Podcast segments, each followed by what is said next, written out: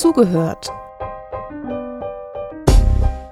Der Podcast rund um Open Educational Resources.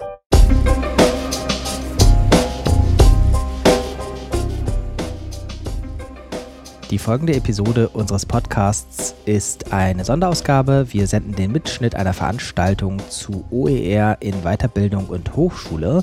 Zur Veröffentlichung anlässlich des Starts von zwei White Papers in diesem Bereich hatten eingeladen die Bertelsmann Stiftung, der Stifterverband für die deutsche Wissenschaft und die Transferstelle für OER. Die Veranstaltung hat stattgefunden am 4. Mai 2015 in Berlin.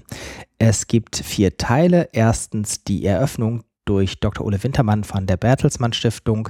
Zweitens ein Input durch Dr. Dominik Ohr, OER-Experte, Forscher, ehemals bei der OECD zum Thema OER. Drittens ein Input durch Jöran Moos-Mehrholz über Faktoren, die die zukünftige Entwicklung von OER beeinflussen werden. Und schließlich viertens eine Podiumsdiskussion mit Dominik Ohr, Jöran Mus-Mehrholz und zusätzlich Dr. Sandra Hoffuß von der Zeppelin-Universität in Friedrichshafen, moderiert von Sebastian Horndasch vom Stifterverband für die deutsche Wissenschaft. Das Video, aus dem wir diese Tonspur extrahiert haben, ist über YouTube zu finden. Er steht unter einer Creative Commons Lizenz mit bei, also Namensnennung in der Version 3.0. Das Video heißt Open Educational Resources in Hochschule und Weiterbildung, Veranstaltung am 4.5.2015 und ist über den YouTube-Kanal des Hochschulforums Digitalisierung verbreitet worden. Mein Name ist Ole Wintermann. Ich darf Sie begrüßen im Namen der des Stifterverbandes, der Bertelsmann Stiftung und äh, unserer Mitherausgeber, als da wären die Open Knowledge Foundation, die MINT Stiftung, die Technologiestiftung Berlin, das Internet und Gesellschaft CoLab und die Transferstelle OER. Sie sehen also schon, einige Mitherausgeber haben wir gewinnen können für diese beiden Studien. Ich möchte aber auch an dieser Stelle ganz vorweg äh, schicken einen Dank an die gesamten Autoren äh, beider Papiere. Es geht um die Papiere Weiterbildung und, und das Papier Hochschule. Und als Autoren möchte ich ähm, ähm, äh, bedanken, mich bedanken bei äh, Ingo Bläs, bei Markus Daimann, Hedwig Seipel, Doris Hirschmann und Jan Neumann. Eine gewisse koordinierende, übergeordnete Rolle hat äh, Jöran Mus-Mehrholz übernommen, der auch gleich die Studien vorstellen wird. Und ich danke auch den insgesamt zwölf Reviewern der beiden Studien und äh, man kann an dieser Zahl der, der, Menschen schon erkennen, es ist erstaunlich. Wir haben insgesamt uns mit 30 Personen an diesen beiden Studien äh, befasst. 30 Personen, die sich größtenteils nicht kennen, haben ein gemeinsam ein Papier geschrieben zu dem Thema OER. Ich denke, wir haben nicht nur darüber geschrieben, wir haben auch äh, ein Stück weit das Ganze gelebt. Das Ziel der beiden Papiere ist es, das Thema OER im Bereich Weiterbildung und Hochschule voranzubringen. Wir wollten den Ist-Zustand aufnehmen. Das gibt es bisher nicht und wir wollen vor allen Dingen auch Argumente für weiteren Ausbau und Befassung mit OER ähm, voranbringen. Ähm, wer, das Thema, wer sich mit dem Thema OER beschäftigt, der, der sagt von sich aus, äh, das Thema Teilen, Kollaboration, Beteiligung ist doch toll. Wer kann eigentlich was dagegen haben?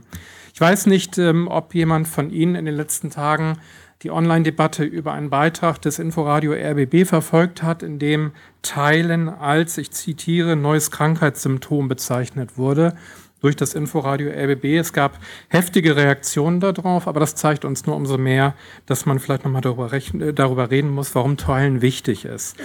Ich denke, wir haben mit dem Thema Demografie, den sinkenden finanziellen Spielräumen der Zukunft, mit dem globalisierten Arbeitsmarkt, mit der Digitalisierung die Qualifikationserfordernisse immer weiter vor sich hertreibt, ausreichende Herausforderungen und Spielfelder für OER, die deutlich machen, warum Scheren wichtig ist, warum ist das Teilen wichtig. Und ich denke, wir müssen da ein bisschen aus der Defensive rauskommen. Ich habe immer so ein bisschen den Eindruck, wir rechtfertigen uns dafür, warum Teilen jetzt wichtig ist. Ich würde es umdrehen und sagen, ähm, was für einen Grund gibt es eigentlich dafür, heute in der globalisierten Welt Menschenbildung vorzuenthalten, Bildungsinhalte vorzuenthalten? Ist das nicht sogar unmoralisch ein Stück weit? Ich glaube, darüber sollte man mal nachdenken, denn es geht um Partizipation in digitalen Zeiten, Partizipation bei der Erstellung der Inhalte, bei dem Teilen der Inhalte und Menschen das Recht daran vorzuenthalten. Ich denke, dafür gibt es keinen Grund. Die Technik hilft uns da sehr, aber wir hinken, und das ist sicherlich auch Ihnen zum Großteil bekannt, wir hinken im internationalen Vergleich deutlich hinterher. Der Grad der Digitalisierung laut einer aktuellen OECD-Studie ist so schlecht ausgeprägt in Deutschland, dass wir auf dem letzten Platz äh, sind, was die Verwendung von digitalen Mitteln, digitalen Bildungsinhalten und OER insgesamt äh, betrifft. Die Herausforderungen kennen Sie, das Copyright, das Leistungsschutzrecht. Ähm, die Fragen sind aber letztendlich auch eine Haltungsfrage. Ja, inwiefern ähm, möchte ich überhaupt teilen? Wie das Zitat gezeigt hat, ist das nicht unbedingt so weit verbreitet, das Thema Teilen. Äh, und ich glaube, was ganz wichtig ist, und das ist so ein bisschen meine Erfahrung aus dem, aus dem Themenbereich Open Government, da gibt es nämlich eine ähnliche Interessenlage. Man muss zeigen, warum man OER haben möchte, wofür OER gut sind. Wir brauchen Anwendungsbeispiele. Teilen an sich, da sind wir hier uns, glaube ich, alle einig, ist toll, aber wir müssen auch zeigen, wofür wir teilen und was wir damit erreichen könnten. Und es gibt zwei interessante Projekte, auf die ich noch kurz hinweisen möchte bevor ich an den Moderator äh, Sebastian Horntasch übergebe. Das ist einmal das OER-Mapping-Projekt der Wikimedia. Ähm, sehr interessantes Projekt, was auch budgetär sehr interessant ausgestattet ist, um etwas zu erreichen. Und ich möchte auf unser eigenes Projekt der Stiftung äh, hinweisen, WB Web, ein Weiterbildungsportal für Weiterbildner, was komplett ähm, CC-lizenziert sein wird, damit wir da auch das Thema ein Stück weit voranbringen können. Vielleicht gelingt es uns heute Abend in der Diskussion, ein Stück weit sowas wie eine Roadmap 2020 für Deutschland, OER in Deutschland zu entwickeln. Und äh, ich freue mich auf die Diskussion und gebe an Sebastian weiter. Danke.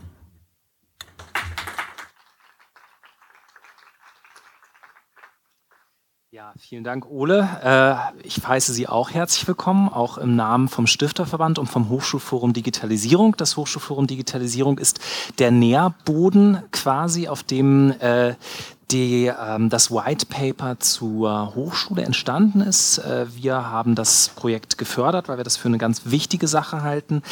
Ähm, ich wie viele von Ihnen wissen, ähm, habe ich auch schon vorher zu Open Educational Resources gearbeitet. Ich bin also auch persönlich schon länger da drin.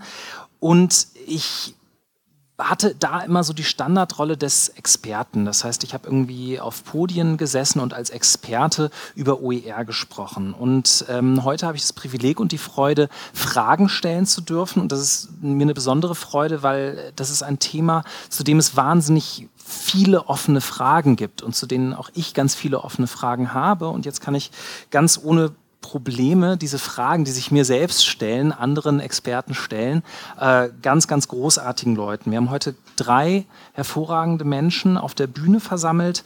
Ähm, zwei von denen werden einen Vortrag halten. Das ist zunächst der Herr Dominik Ohr. Ähm, äh, Dominik Ohr, den ich gleich auf die Bühne bitten werde.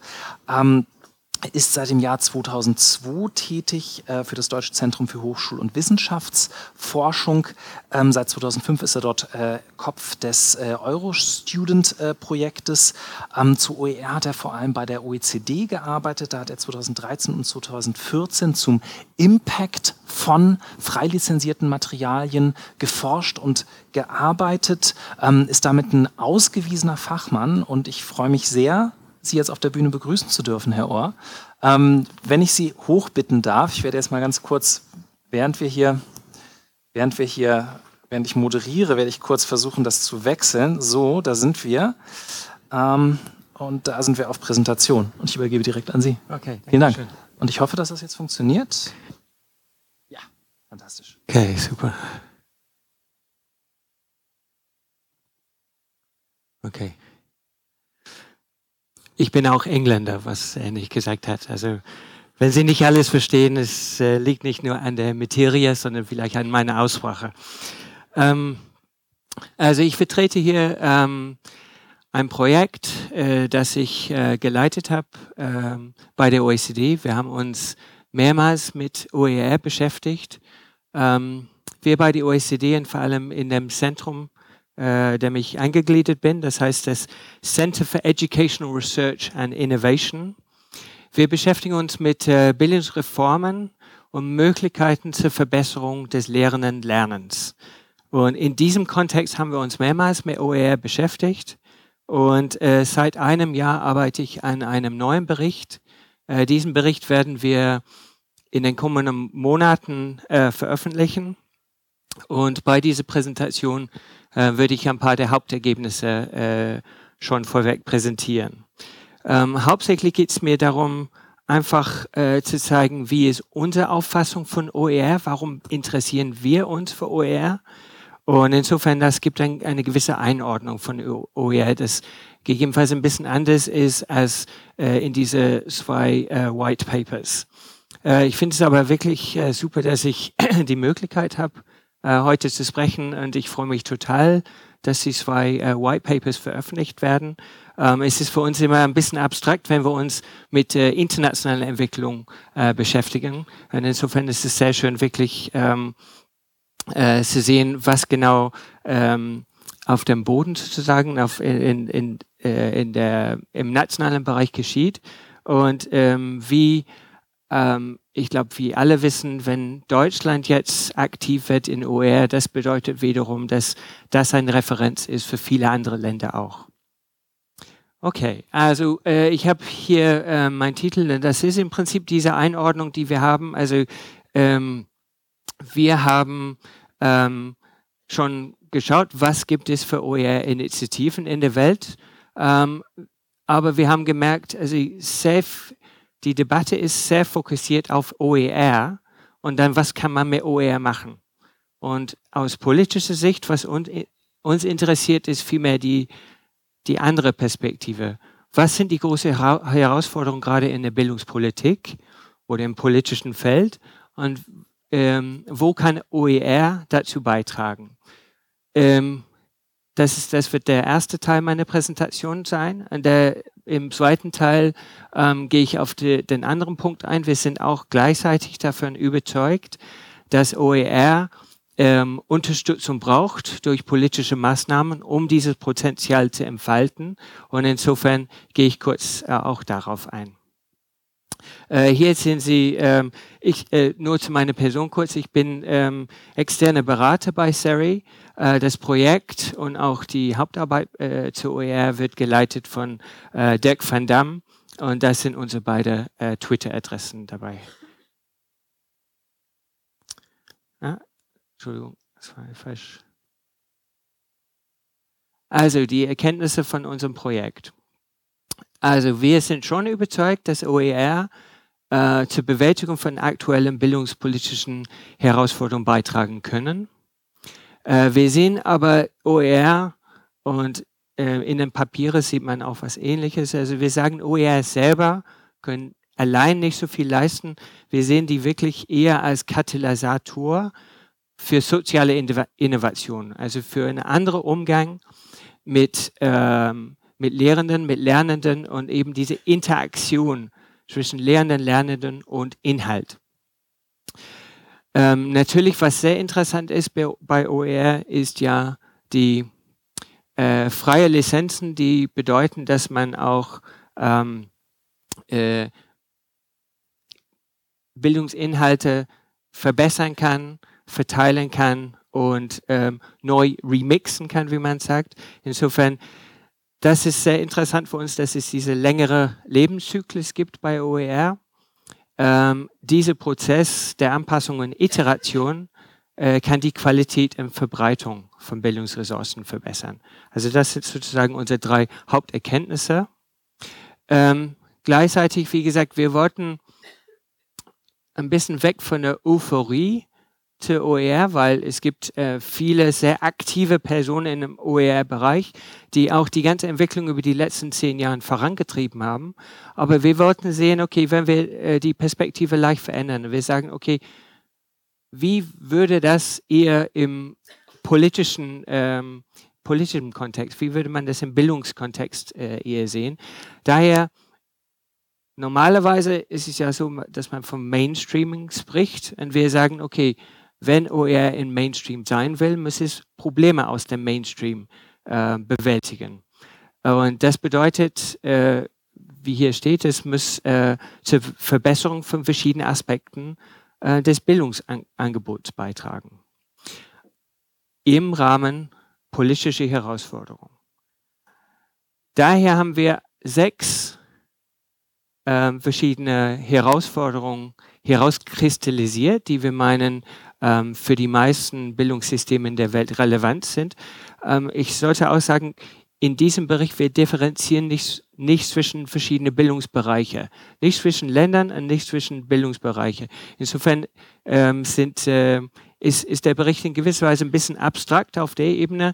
Deswegen wiederum finde ich das sehr schön bei den zwei White Papers, dass die spezifisch auf einen Sektor äh, fokussiert sind. Also ähm, von den äh, die sechs Herausforderungen. Auf der einen Seite Förderung der Nutzen neuer Lernformen für das 21. Jahrhundert. Ähm, was wir damit meinen, ist die Einbeziehung von Lernenden in die Gestaltung ihrer eigenen Bildungsressourcen und die kollaborative Zusammenarbeit mit anderen Lernenden. Förderung der professionellen Entwicklung und des Engagements von Lehrenden. Diese Entwicklung, dass man sagt, okay, wir möchten mehr auf die Lernenden eingehen, wir möchten die Lernende aktiver machen im, äh, im, im, im Lernprozess, bedeutet neue Herausforderungen für äh, Lehrenden. Und insofern, äh, wir finden schon, dass ähm, Lehrenden hier positiv mit dieser Herausforderung umgehen können. Äh, sie können ja ihre Bildungsressourcen damit äh, überarbeiten und für die Umgebung, in der sie arbeiten, äh, maßschneidern.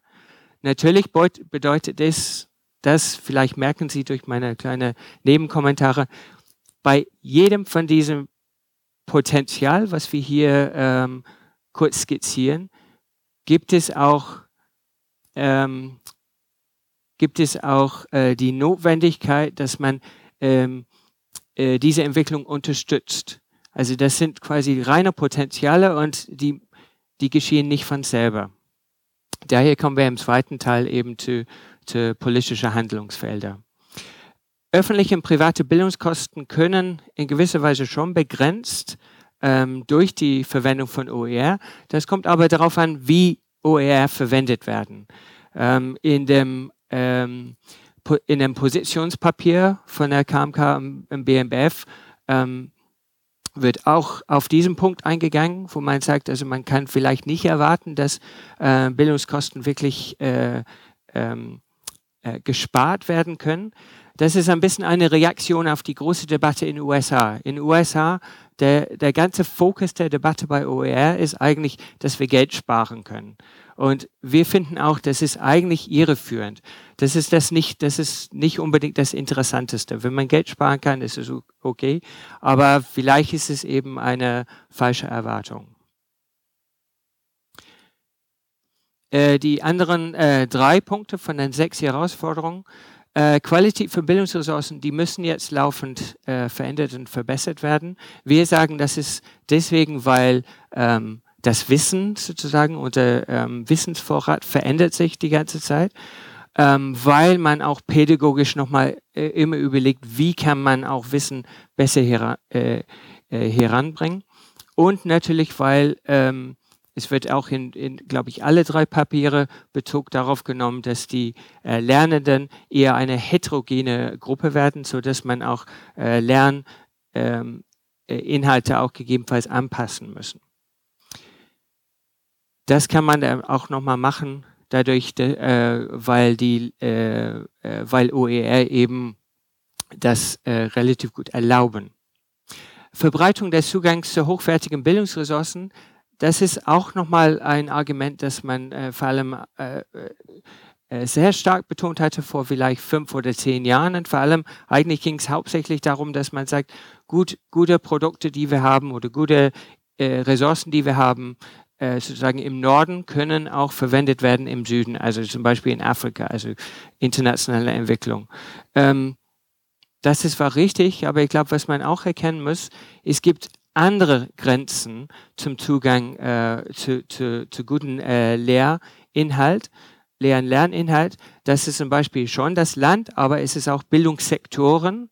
Also ähm, wenn etwas entwickelt worden ist für den beruflichen Bereich, warum, warum kann man das nicht im allgemeinen Bildung, bildenden Bereich verwenden?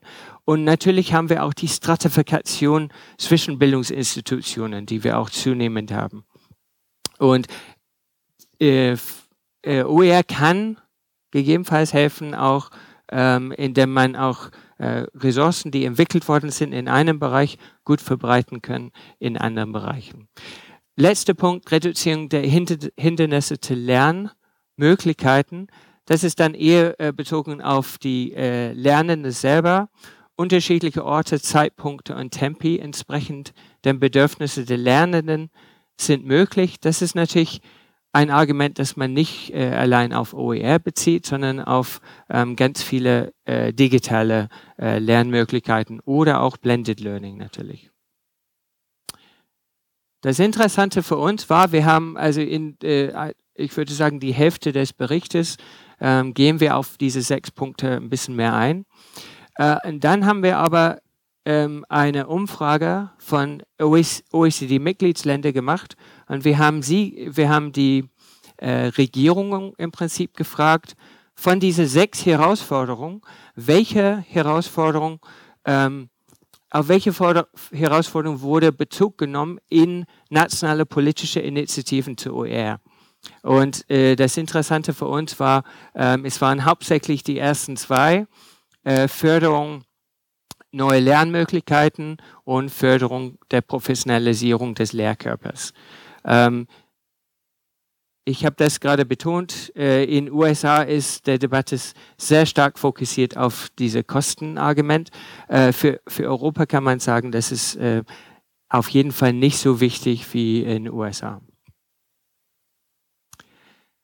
Also ich habe äh, schon gesagt, wir sind äh, gleichzeitig darüber, äh, da, ähm, davon überzeugt, dass OER ist nur interessant, wenn es wirklich vom Potenzial wegkommt. Wenn wirklich äh, OER äh, integrieren, äh, wenn sie integriert werden in der normalen Lehr- und Lernpraxis.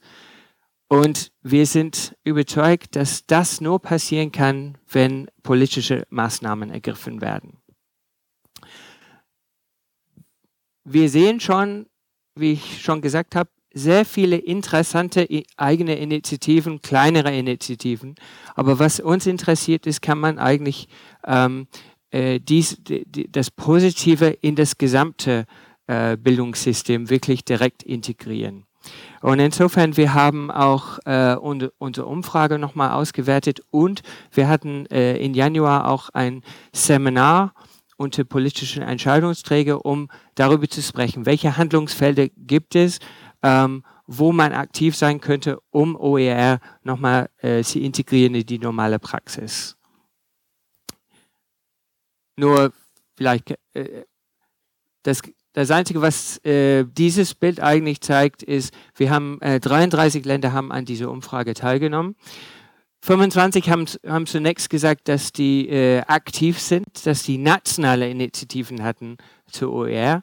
Äh, was wir bei der weiteren Auswertung äh, festgestellt haben, ist, alle eigentlich sind aktiv im OER-Bereich, bloß nicht äh, immer auf der nationalen Ebene. Also die vier äh, Schlüsselbereiche, ähm, wo wir meinen, ähm, äh, dass politische Maßnahmen notwendig sind. Und ich denke, das deckt sich relativ gut mit den äh, letzten, äh, mit den Papieren aus den letzten Monaten hier in Deutschland. Also wir finden, äh, politische Maßnahmen helfen bei der Einrichtung von Rep Repositorien und Unterstützung die Bereitstellung von OER. Sie helfen bei der Etablierung von Arbeitsgemeinschaften und Netzwerken zu OER innerhalb des Lehrkörpers. Politische Maßnahmen auf der anderen Seite sind wichtig für Rahmenbedingungen. Und es geht hauptsächlich äh, häufig um die Rahmenbedingungen des formalen Bildungssystems, also zum Beispiel Qualitätssicherungssysteme, ähm, natürlich äh, diese ganze Sache mit Urheberrecht, also wie und auch wie man mit Bildungsressourcen überhaupt umgeht. Und äh, natürlich diese Richtlinien, je nachdem, in welchem Land äh, wir sind, in Deutschland äh, oder in den USA oder in einem zentrales Land, das würden, diese Maßnahmen würden auf unterschiedliche Ebenen stattfinden. Ähm, was wir wirklich finden, äh, immer noch fehlt, und ähm, ähm, das wurde nochmal diskutiert, glaube ich, in der letzten Podcast zu dem äh, Positionspapier von BMBF und KMK, ist nochmal, dass es, es gibt wirklich zu wenig Forschung die wirklich sich befasst mit Umgang mit Bildungsressourcen und Umgang den, und den neuen Umgangsmöglichkeiten äh, mit OER. Äh, in USA wiederum, es gibt gerade ein, ähm, ein Projekt, wo sie ähm, versuchen sehr ernst mit, äh, mit diesen neuen Möglichkeiten umzugehen. Aber sie sagen äh, von sich selber, es geht wirklich nur um äh, OER als Ersatz für, Tech, für, für, für Schulbücher. Und das ist nicht wirklich das Interessante. Also insofern, also wir finden durchaus, und wir haben ein Kapitel in dem Bericht dazu, dass es äh, hier äh, eine große Lücke gibt ähm, im Forschungsbereich. Letzter Punkt, was sind unsere nächsten Schritte? Äh, oder also unsere nächsten Schritte habe ich schon erzählt. Also wir werden äh, unser Bericht Open Education Resources, a Catalyst for Innovation im Sommer veröffentlichen. Ähm, wir sind äh, im Moment noch nicht ganz sicher, wann der Termin sein wird, weil ähm, wir überlegen, gleichzeitig eine große Veranstaltung ähm, zu organisieren anlässlich der Veröffentlichung des Berichts. Ähm, wir von der OECD haben auch große Interesse, ähm, diese Linie ähm, diese Debatte zu OER und Open Education zu verfolgen und ähm, nochmal äh, weiter zu, zu bestimmen durch unsere Arbeit und unsere Möglichkeiten mit Regierungen zusammenzuarbeiten an diesem Thema. Äh, für Deutschland wollte ich nur äh, betonen, ich finde, äh, wie gesagt, ähm, es gibt äh, vier wichtige Berichte, die rausgekommen sind in diesem ersten Halbjahr 2015. Das finde ich wirklich sehr spannend. Ähm, und natürlich Besonders spannend, spannend finde ich ähm, in dem Positionspapier im Fazit dazu, da steht ja angesichts der sehr dynamischen Entwicklung sollten aber bereits jetzt die empfohlenen Maßnahmen angegangen werden, äh, weitere Prozesse national und international aktiv zu begleiten. Und äh, wir von der OECD wollen das mit unterstützen. Dankeschön.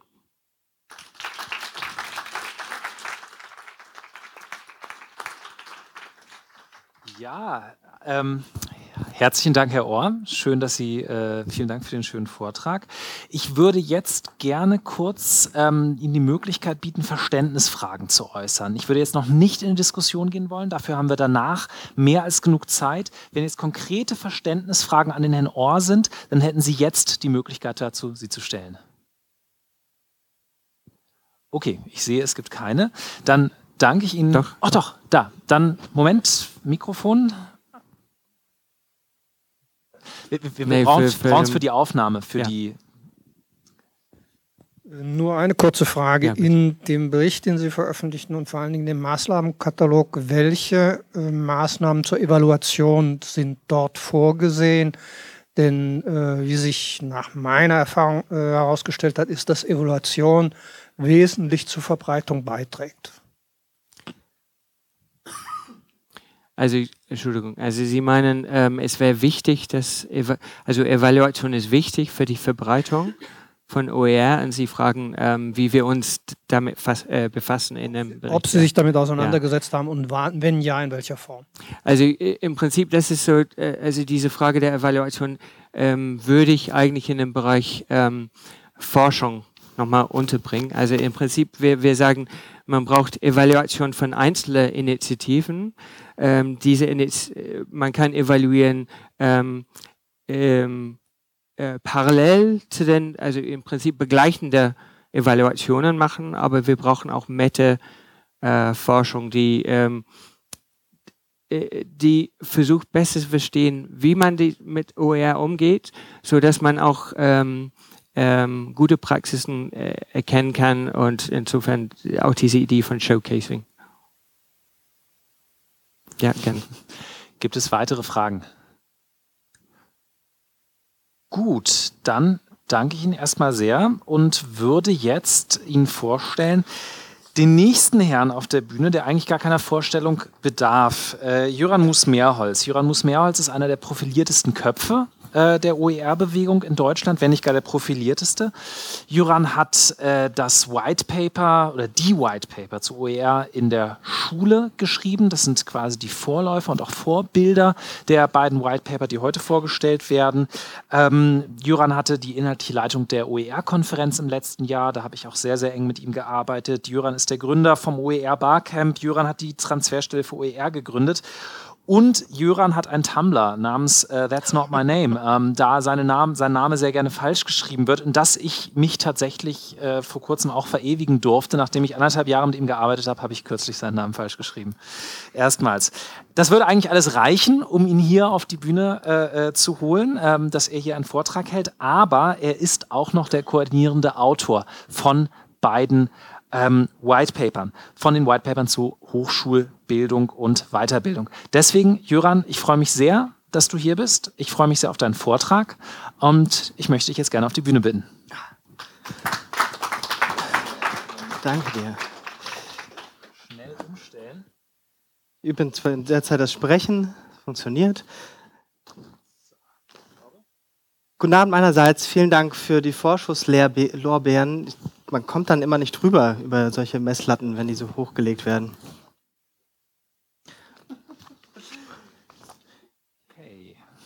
Soll ich einfach erzählen und du probierst oder willst du noch ein bisschen das erzählen ist, und ich probiere? Das ist sehr interessant. Ähm. Ich erzähle, okay?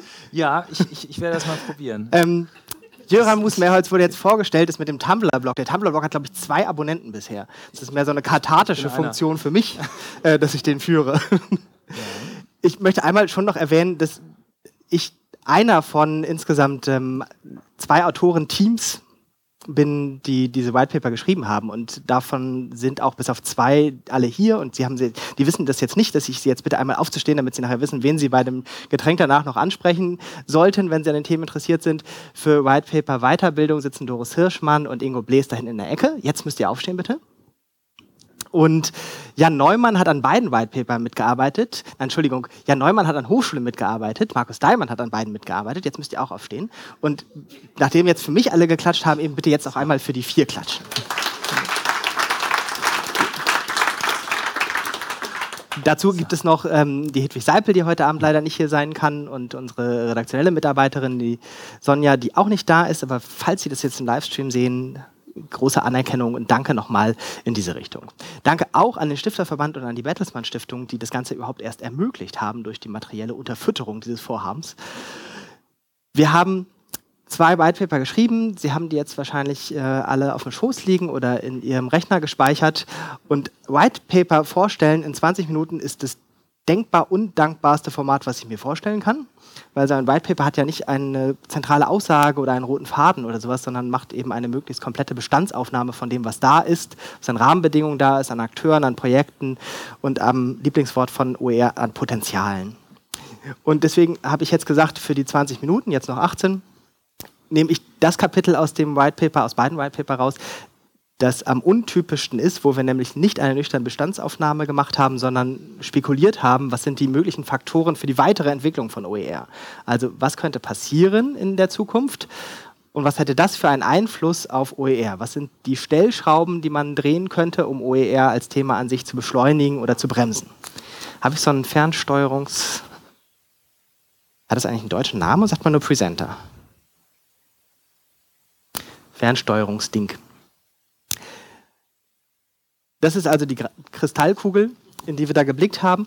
Das soll eigentlich schon Auftakt für die Diskussionsrunde sein, die wir danach haben. Weil ich habe die Anmeldungen gesehen vorher und habe gesehen, Sie sind ja jetzt in den allerseltensten Fällen Anfänger mit dem Thema OER. Also ich werde Ihnen jetzt nicht die Grundlagen um die Ohren hauen, sondern tatsächlich sagen, was sind die weiteren Entwicklungen, wie wir sie uns vorgestellt haben. Sehr spekulativ, begründet, aber tatsächlich ähm, auch teilweise kontrovers in unseren Redaktionskonferenzen. Und wir wollen das auch ausbauen, das nur mal so kurz vorweg. Suchen immer noch Sponsoren für eine Veranstaltung, wo wir mal noch ein paar mehr Leute einladen wollen zu einem Art Delphi-Workshop, wo wir überlegen, wie geht es weiter, was beeinflusst die weitere Entwicklung. Jetzt versuche ich Ihnen mal die 15 Punkte, die ich rausgenommen habe aus dem White Paper, ich glaube, es sind insgesamt 40 gewesen. Ich habe die genommen, die für Weiterbildung und Hochschule einigermaßen zusammen zu diskutieren sind, äh, in 15 Punkte in 15 Minuten vorzustellen. Wir fangen ganz banal an. Die fortschreitende Digitalisierung im Bildungsbereich ist etwas, was wir natürlich als selbstverständlich annehmen, aber natürlich auch nicht Gott gegeben vom Himmel fällt, sondern äh, ein Faktor ist, der ganz klar in Betracht gezogen werden muss. Mit digitalen Materialien auf digitalen Plattformen kann man wesentlich mehr machen. Je mehr digital gearbeitet wird im Bildungsbereich, desto interessanter ist das für OER. Was wir jetzt gemacht haben, wir haben für den Bereich Hochschule und für den Bereich Weiterbildung jeweils gesagt, wie wahrscheinlich ist es, dass das eintritt und wie folgenreich wäre es, wenn es eintritt. Wir gehen davon aus, dass das sehr sicher ist. Das mit dem Internet ähm, wird nicht wieder weggehen. Und dass es sehr folgenreich ist. Das ist die Folie zum Warmwerden mit dem System.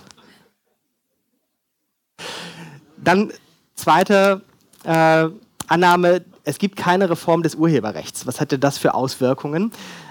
Wenn wir also davon ausgehen, dass wir die Regelungen, die wir jetzt haben, fortsetzen, für den Hochschulbereich wissen Sie das vielleicht auch möglicherweise noch eine Verschärfung. Wir haben die Rechtsprechung, dass eine Einzelerfassung nach, äh, was ist es, Paragraph 51a, äh, zumutbar ist für die Hochschulen. Das wird gerade ausprobiert in einem Pilot in Oldenburg. Oldenburg. Ähm, tatsächlich jede einzelne zur Verfügung gestellte Kopie an einen Kurs, an ein Seminar, an eine Vorlesung einzeln zu erfassen. Ähm, das wird die Hürden nicht gerade senken für die Verbreitung digitaler Materialien. Insofern sagen wir, wir gehen davon aus, es kommt keine Reform, weder für den Bereich Weiterbildung noch für den Bereich Hochschule und äh, halten das für relativ folgenreich. Die Gegenthese wäre, es gibt eine große Reform des Urheberrechts. Zum Beispiel, wir haben es im äh, Koalitionsvertrag stehen auf Bundesebene, allgemeine Wissenschaftsschranke oder eine Ausdehnung des Zitatsrechts, dass man das großzügig auslegt. Im Moment ist das ja das Gegenteil. Also in der Praxis wird es sehr großzügig gehandhabt. Äh, wenn man de facto hinguckt, ist selten etwas gedeckt von dem, was auf Folien als Zitat angebracht wird. Ähm, vom Zitatrecht, dann würden wir sagen, das äh, halten wir für sehr unwahrscheinlich für den Bereich Weiterbildung ganz unwahrscheinlich, für Hochschule vielleicht noch so ein Tick, weil da ist ja immerhin noch das im Koalitionsvertrag zu finden. Es wäre sehr folgenreich und jetzt, vielleicht haben Sie es gesehen, roter Pfeil. Roter Pfeil heißt sehr folgenreich im Sinne von bremsend. Wenn wir ein liberales Urheberrecht hätten für den Bildungsbereich, hätten wir weniger Notwendigkeit für OER. Das eine ist das, was auf dem Papier steht oder im Gesetzesblatt steht. Das andere ist, wie es verfolgt wird. Denn im Moment haben wir einen Status, den wir auch ein bisschen selbstverständlich hinnehmen, nämlich, dass es in der Regel keine großen Sanktionen gibt. Solange ich als Lehrender meine Materialien nicht gleich ganz offen ins äh, World Wide Web stelle, sondern zum Beispiel nur über die bekannten Plattformen zugänglich mache, ist eigentlich nicht damit zu rechnen, dass ich irgendwelche Sanktionen fürchten muss, wenn ich mich nicht an die vielen Regeln halte, äh, die gesetzlich oder durch die Rahmenvereinbarung vorgegeben sind. Das muss natürlich nicht immer so bleiben. Wir haben denke ich tatsächlich in Deutschland die Diskussion zu OER erst dadurch, dass man im Bereich Schule dieses, äh, ich, ich würde es mal vollkommen unwissenschaftlich, diesen Waffenstillstand zwischen Rechteverwertern äh, und der Praxis aufgegeben hat mit dem Versuch des sogenannten Schultrojaners. Falls das mal passieren sollte, äh, wäre das aus unserer Sicht ein großer Treiber für OER. Wir halten es, also ich will da nicht meine Autoren mit reinziehen. Ich halte es für unwahrscheinlich, dass es passiert, aber es ist nicht gesagt, dass es für die Zukunft so bleibt. Ähm, wenn, wäre es der größte Treiber, den man sich für OER vorstellen kann. Andere Ebene, Kooperation zwischen den Bildungsbereichen, war etwas, was ich sehr stark in der Recherche für die White Paper gelernt habe. Es haben viele Experten in den Gesprächen, in den Interviews, die wir geführt haben, gesagt, das könnte ganz interessant sein. Eigentlich wird OER, sagte ein Gesprächspartner, erst da interessant, wo die Bildungsbereiche miteinander zu tun haben, wo man sagen kann, man hat etwas, was man im einen Bildungsbereich nutzt, was man auch im anderen Bildungsbereich nutzen kann, was dafür angepasst, verändert, weiterentwickelt werden muss. Auch wo nicht nur ähm, persönliche Akteure zusammenarbeiten, also ein Lehrer und ein Hochschullehrer oder ähnliches, sondern auch Institutionen zusammenarbeiten. Da ist OER häufig sogar Ausgangspunkt im Moment. Wir haben ein paar Projekte für den Bereich ähm, Hochschule und Weiterbildung im Moment, äh, die wir sehen, die in diesem Jahr erwartet werden. Das ist zum Beispiel von FH Lübeck zusammen mit den Volkshochschulen in Bremen und Hamburg, die gemeinsam einen Online-Kurs starten, der von vornherein komplett als OER durchdacht ist. Wir haben äh, die Hamburg Open Online University, wo OER natürlich ganz explizit ein Standbein sein soll und wo auch im Konzept explizit drin steht. Das ist gedacht für, ich glaube, es heißt für die, für die Brückenbereiche zwischen Schule, Hochschule, für Brücken zwischen Hochschule und Weiterbildung. Also auch da muss man sagen, das ist sehr interessant für die weitere Entwicklung. Ist jetzt nicht Nummer eins unserer Wahrscheinlichkeitsliste, aber zeigt eindeutig nach oben und beurteilen wir als sehr folgenreich. Nächste mögliche Entwicklung, Maßnahmen zur Qualitätskontrolle werden eingeführt. Wahrscheinlich Diskussionsthema Nummer eins auf den meisten OER-Podien, die dieser Tage stattfinden.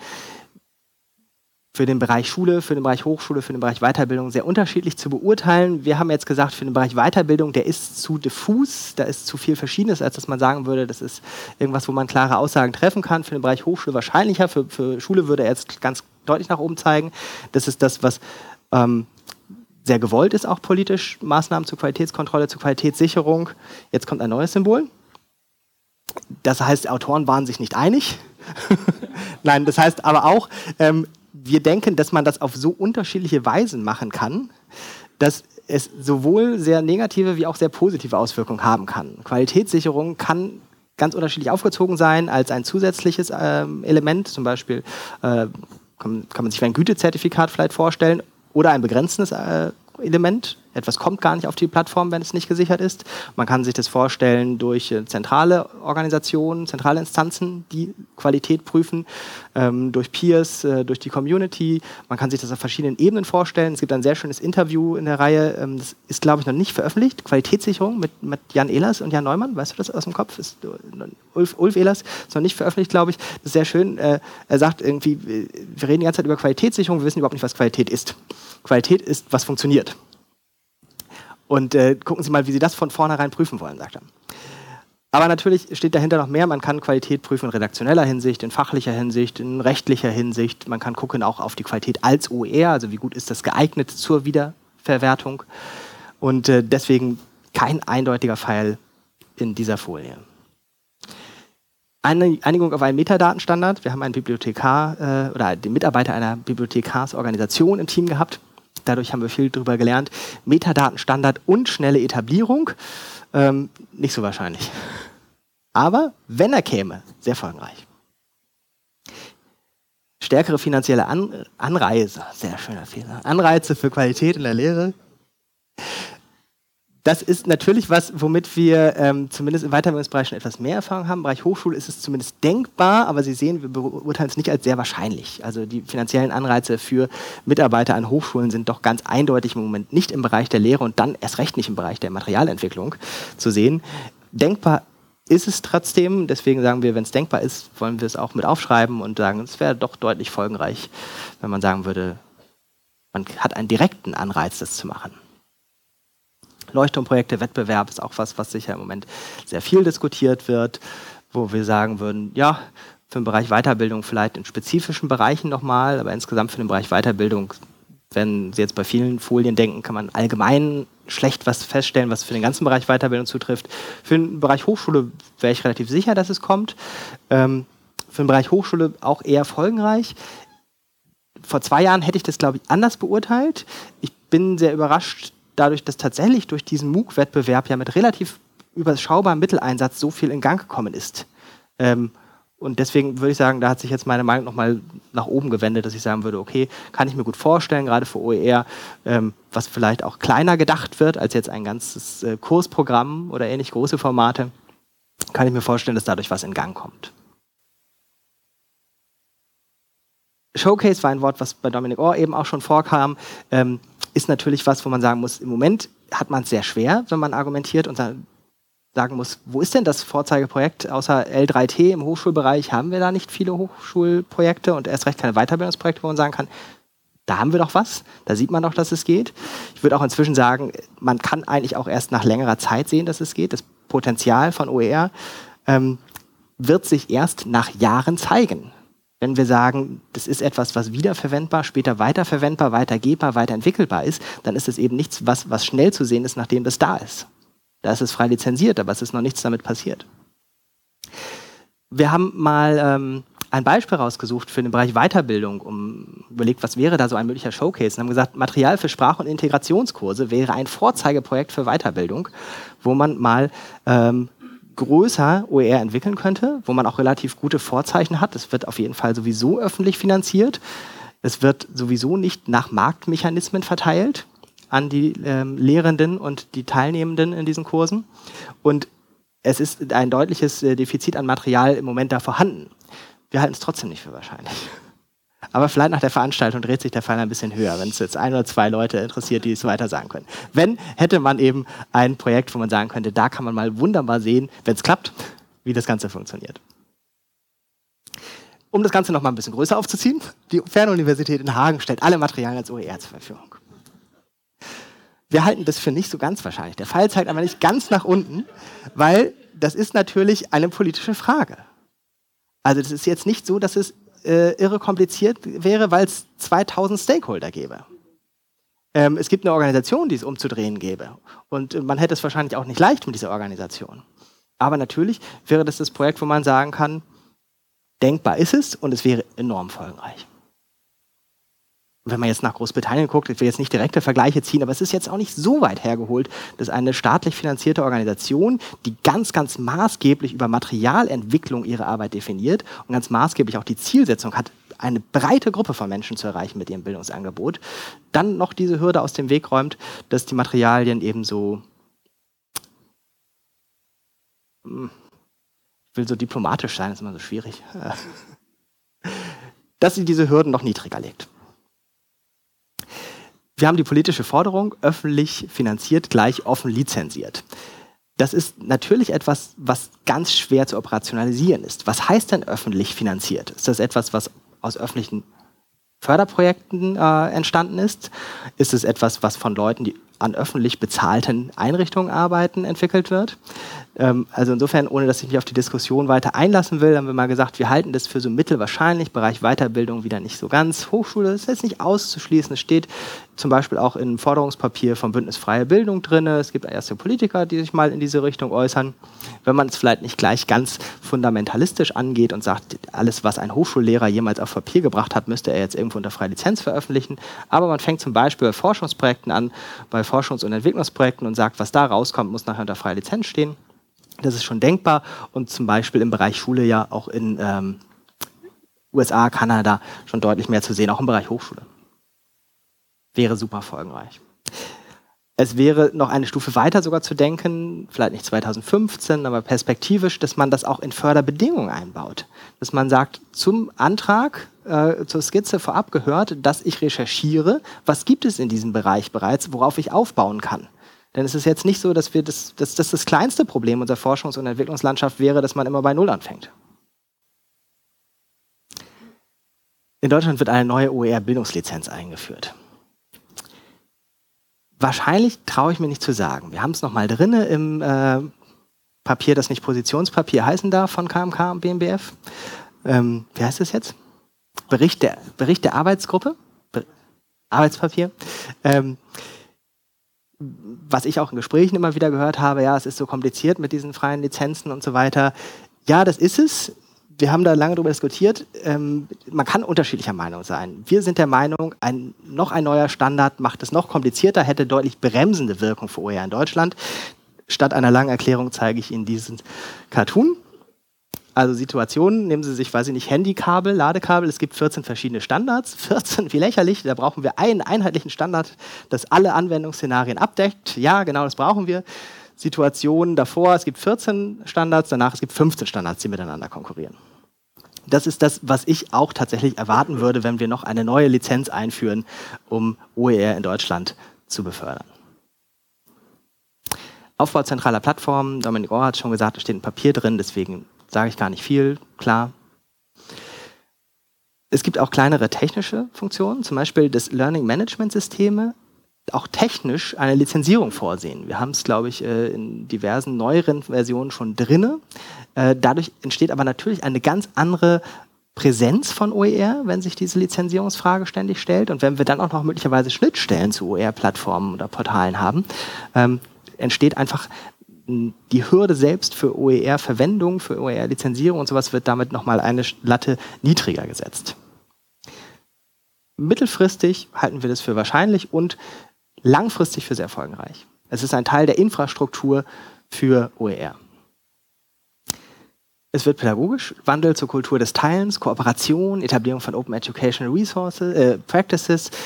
Sie sehen einen Pädagogen hier auf dem äh, Podium. Ich halte mich jetzt mal zurück. Wir sagen, hm, mittelwahrscheinlich. Ist vielleicht eher eine mittelfristige Entwicklung, dass sich da tatsächlich was ändert, dass man auch sagt, ich bin bereit, als Lehrender auf das Material von Kollegen aufzubauen. Im Moment haben wir ja auch, ich wollte nur eine Minute zu jeder was sagen, ich weiß, aber ein, ein Satz. Ähm, wir haben ja eine paradoxe Situation. Also in dem Interview, ich weiß nicht in welchem, sagt, äh, ich glaube in mehreren kam immer der Spruch mit der Zahnbürste. Also man nutzt eher die Zahnbürste des Kollegen als seine Materialien. Das stimmt ja aber in der Praxis nicht in den Folien sind ja ständig nicht nur Referenzen auf andere, sondern auch deutlich mehr Inhalte von anderen, als es auch das Zitatrecht abdecken würde. Zitatrecht würde heißen, ich setze mich damit inhaltlich auseinander. Das ist ja Quatsch. Ich zeige die Abbildung, ich zeige eine Tabelle ähm, von anderen, ähm, weil das einfach so funktioniert Wissenschaft, wäre folgenreich. Institutionelle Verankerung meint jetzt die Ebene der Bildungsinstitution, also zum Beispiel einer Hochschule oder eines, na, vielleicht nicht einer Volkshochschule, aber eines Volkshochschulverbundes. Ähm, Dazu gehört dann zum Beispiel, dass es klare Ansprechpartner gibt, dass es Supportstrukturen gibt. Support ist sowieso was, das habe ich vorhin bei den Plattformen nicht erwähnt. Support sind wir uns einig, dass es sehr wichtig ist, wenn man so eine Plattform aufbaut, dass ganz wichtig ist, Support zu bieten.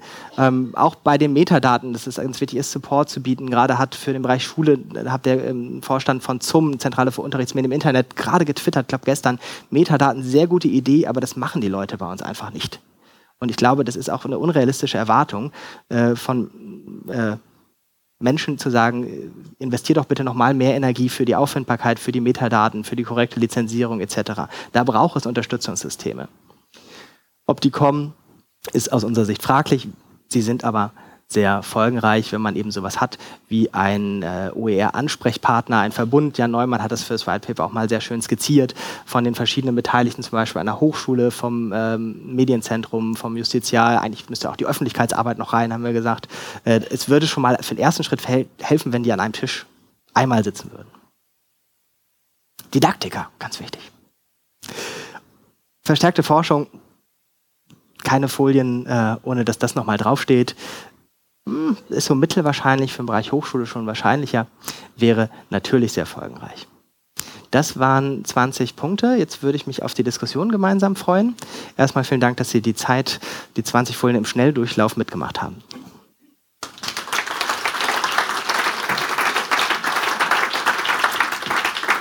So, ich würde, ich, würde kurz nochmal Ihnen die Gelegenheit bieten, ähm, falls Sie konkrete Rückfragen haben zu den Folien von dem Herrn Musmeerholz, sie jetzt zu stellen. Ansonsten werden Sie natürlich in der Diskussion noch sehr viel Raum haben, um Ihre Fragen auch stellen zu können.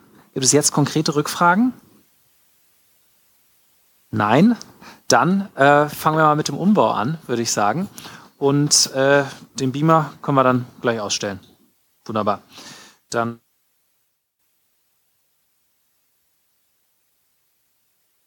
Bühne bitten. So.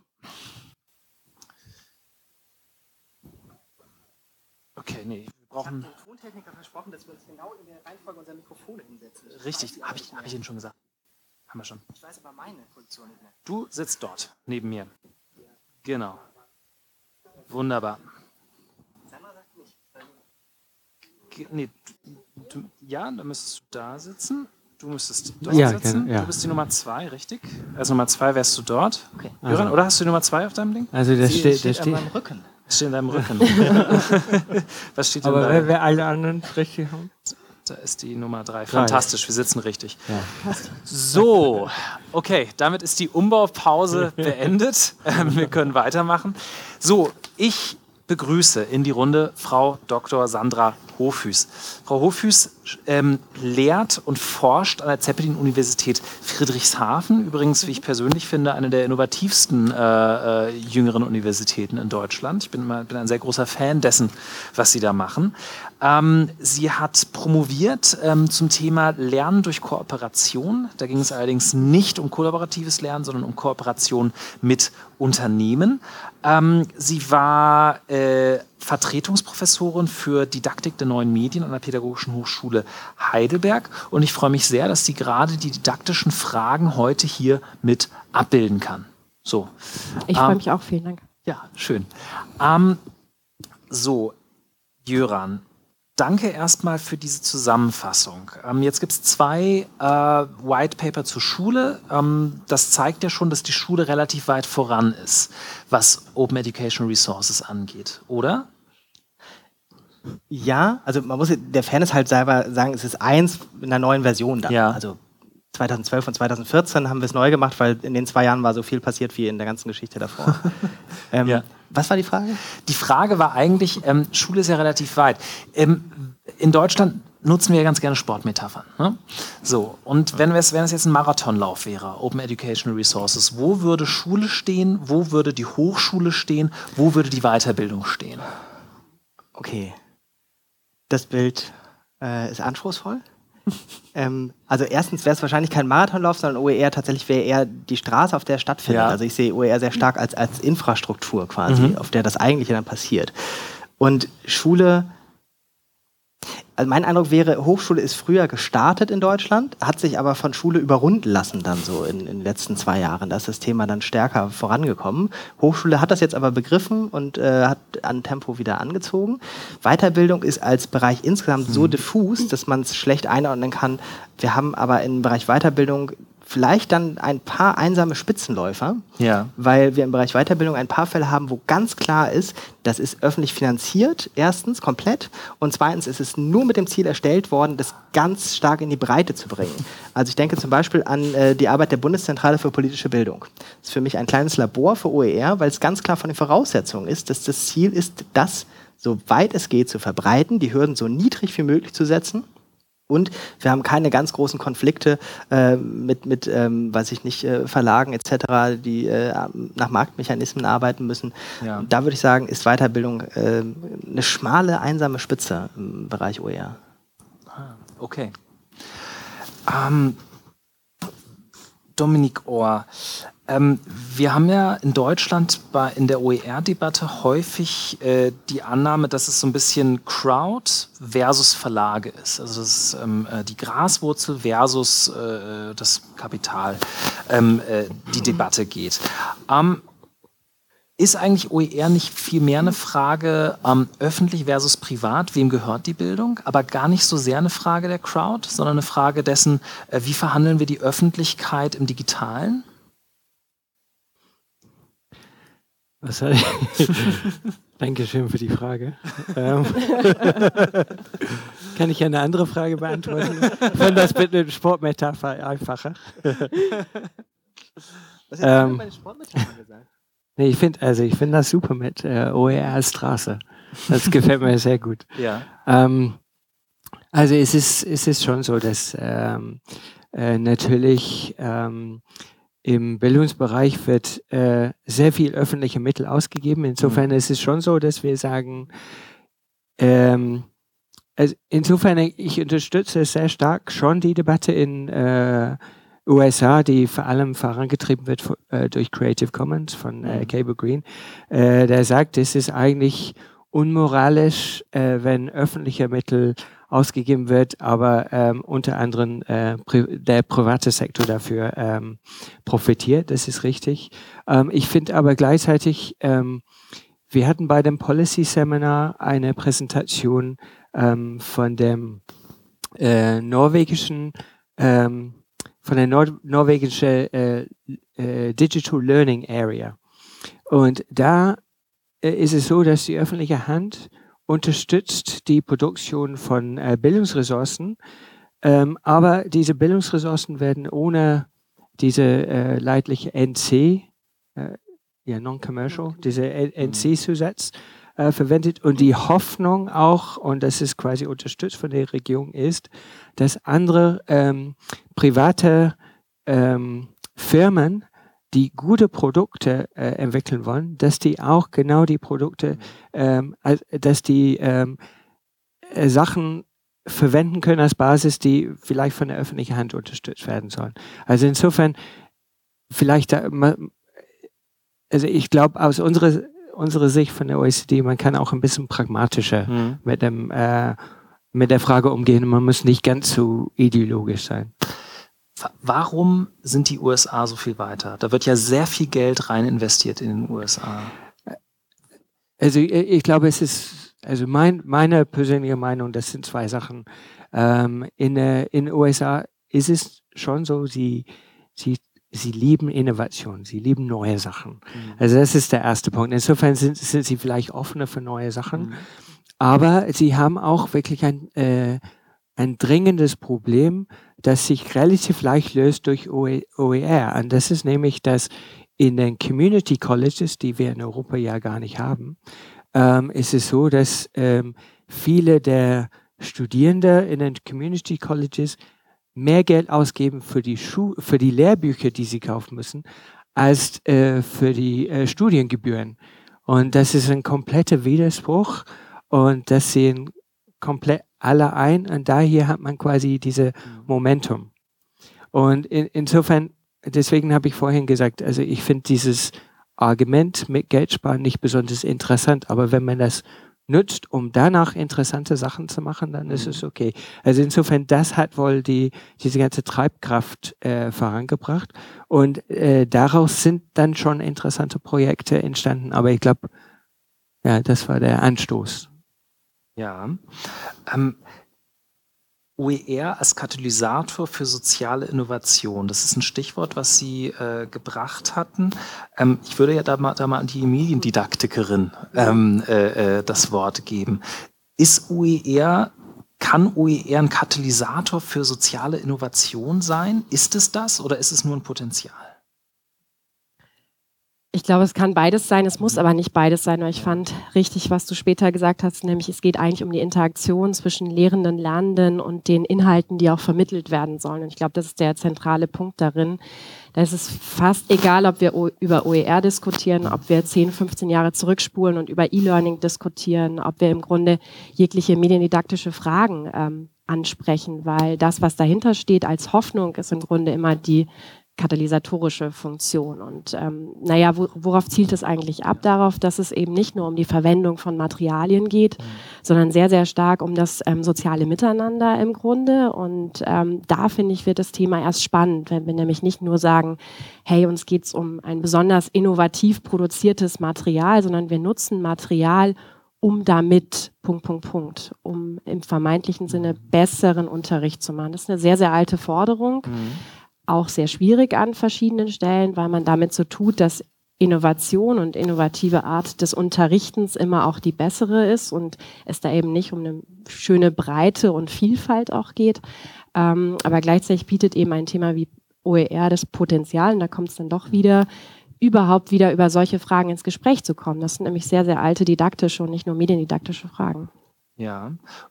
Und passiert das auch konkret? Also wird wirklich so viel remixed mit OER, wie man sich da vorstellt, oder ist das bisher eigentlich eher nur ein Potenzial, über das wir reden? Also wie konkret passiert das schon? Meines Erachtens ist es momentan nur ein Hirngespinst, so würde ich es fast sagen. Nämlich wir stellen uns vor, dass das Remixen im Grunde das, das spannende Moment von OER ist und gleichzeitig glaube ich, es passiert sehr, sehr wenig. Für den Hochschulbereich kann ich sehr, sehr klar sagen, dass die wenigsten ähm, über die Nutzung von Material aus dem Internet, sage ich jetzt mal sehr, sehr pauschal, ähm, auch den nächsten Schritt gehen und dieses Material eben gemeinsam bearbeiten, zum Beispiel Lehrende mit Lernenden zusammen bearbeiten, es wiederum ins Netz stellen und vor allem auch freigeben zur weiteren ähm, Fair- und Bearbeitung. Ist aus meiner Sicht keine ähm, Nutzungspraxis oder reale Praxis an deutschen Hochschulen. Okay. Ähm, Jöran, du hattest eben das Stichwort erwähnt OER als Infrastruktur. Also schon beim Straß, das Wort Straße, das ist ja auch so mit die zentrale Infrastruktur, die wir haben. Ähm, kannst du dazu ein bisschen mehr sagen? Sehr gerne. Ähm, also diese Idee mit der Infrastruktur ist neu. Ich habe sie noch nicht so ganz durchdacht. Ähm, ich finde sie aber interessant als, als Metapher tatsächlich zu sagen, OER als, ähm, als Mittel zum Zweck stand auf den Folien drauf, ähm, als ähm, die Idee, Hürden niedriger zu setzen und insofern als Infrastruktur zu denken. Infrastruktur hat ganz viele Parallelen, wenn man es jetzt mit materieller Infrastruktur vergleicht. Also ich meine jetzt nicht OER als Materialien, die alle da sind, sondern die Idee von OER, Hürden niedriger zu setzen für den Zugang, für die Veränderbarkeit von Materialien, für die Zusammenarbeit etc. Und wenn man es dann vergleicht mit, ähm, mit, mit einer Verkehrsinfrastruktur, dann wird es schon interessant. Erstens, es interessiert niemanden als Thema, solange es funktioniert. Ähm, also solange die Bahn fährt, aktuelle Metapher, ähm, oder äh, die Fähre kommt oder äh, weiß nicht, der Bahnhof da ist oder die Autobahn äh, schnell genug befahren werden kann oder sowas, ist das Thema total langweilig. Interessant wird es erst, wenn es kaputt ist oder nicht mehr so funktioniert. Da müsste man sich fragen, warum funktioniert die Materialinfrastruktur oder wie wir mit Lehr Lernmaterialien umgehen, denn nicht? Da würde ich sagen, ja, vielleicht ist es tatsächlich am Umbruch zum Nicht-Funktionieren in zweierlei Hinsicht. Wir müssen, glaube ich, Infrastruktur zum einen neu denken in pädagogischer Hinsicht, weil wir eben genau diesen Umbruch haben. Ich meine jetzt nicht gerade seit gestern, aber tatsächlich Vielleicht ist es so ein Tipping Point, dass die Debatte in Gang kommt. Ich meine, die OECD sagt es seit, ich weiß nicht wie viel Jahrzehnten ja schon jetzt. Ähm, zu Lehr-Lernformen, die eben den Lernenden in eine Situation setzen, wo er aktiv werden muss, wo er selbstbestimmt arbeiten muss, wo er etwas mit dem Material machen muss und so weiter. Ähm, in zweiter Hinsicht müssen wir die Infrastruktur vielleicht auch neu denken, einfach durch die Digitalisierung, weil dadurch Infrastruktur anders funktioniert als vorher. Also ich habe jetzt nicht nur äh, Straßen in Hülle und Fülle, wenn sie erstmal da sind, sondern ich kann sie auch noch für mich individuell anpassen. Ähm, also jetzt ist auch jetzt nicht seit Rifkin neu mit null Grenzkosten, aber natürlich ist es dann erstmal möglich, äh, etwas zur Verfügung zu stellen, wo dann nicht mehr darüber nachgedacht werden muss, wie kann man das ganz groß vertreiben oder wie sieht das Geschäftsmodell dahinter, sondern es ja erstmal da ist, müssen wir uns überlegen, ähm, wie können wir die Hürden niedriger setzen, damit es tatsächlich verbreitet werden kann. Und im Unterschied zu der Straße oder zur Bahn oder sowas kann eben jeder Lehrende, jeder Lernende auch noch die Straße für sich individuell anpassen und sagen, ja, für mich würde es aber helfen, wenn hier Wasser wäre. Und äh, ich möchte es aber nicht geradeaus, sondern geschwungen oder, oder, oder. Und ich glaube, da ist tatsächlich die Idee interessant, OER als Infrastruktur, die eben flexibel anpassbar ist für äh, das, was man pädagogisch, also hört sich jetzt auch so didaktisch an, aber auch äh, intuitiv für einen Lernenden, was da sinnvoll ist. Das sind banale Sachen teilweise im Alltag. Für mich zum Beispiel sehe ich immer wieder, mich macht es rasend, wenn ich einen Text habe, den ich nicht äh, auch nur, weiß ich nicht, markieren oder äh, annotieren oder sowas kann. Das sind so ganz kleine Hürden, aber ich glaube, das ist die Infrastrukturfrage. Also auch auf der Straße sind halt die kleinen Schlaglöcher das, was einfach das Ganze bremst. Und OER als Infrastruktur kann dafür sorgen, dass diese Hürden weg sind. OER selbst, würde ich auch sagen, irgendwie bringt nichts. Es senkt Hürden. Hm. Ja. Zustimmung? Ja, ich wollte ähm, nur genau, äh, genau zu diesen Punkten wollte ich sagen, das war eigentlich mein Hauptpunkt, wenn ich sage, wir haben zu wenig Forschung und zu wenig Erkenntnisse eigentlich genau über diese Sachen. Wie wir sagen, ähm, lange Zeit haben die ähm, also ich glaube, wir sind alle überzeugt, dass OERS gut ist, aber ähm, lange Zeit war die Debatte sehr geprägt von ähm, Enthusiast äh, äh, äh, Advokate, die ähm, versucht haben, auf eine sehr ähm, abstrakte Ebene zu argumentieren. Und, und, und, ein Argument ist, dass OER bedeutet, dass man Sachen remixen kann, verteilen kann und alles wird besser. Und das ist eben nicht selbstverständlich. Und das Problem ist, dass die Forschung, ähm, die es zum Teil gibt, äh, sich äh, damit nicht, nicht befasst hat.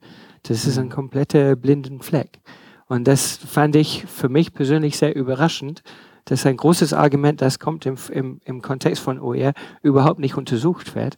Und das ist schon wichtig für uns, wenn wir ähm, wissen wollen, ähm, was genau kann OER ermöglichen.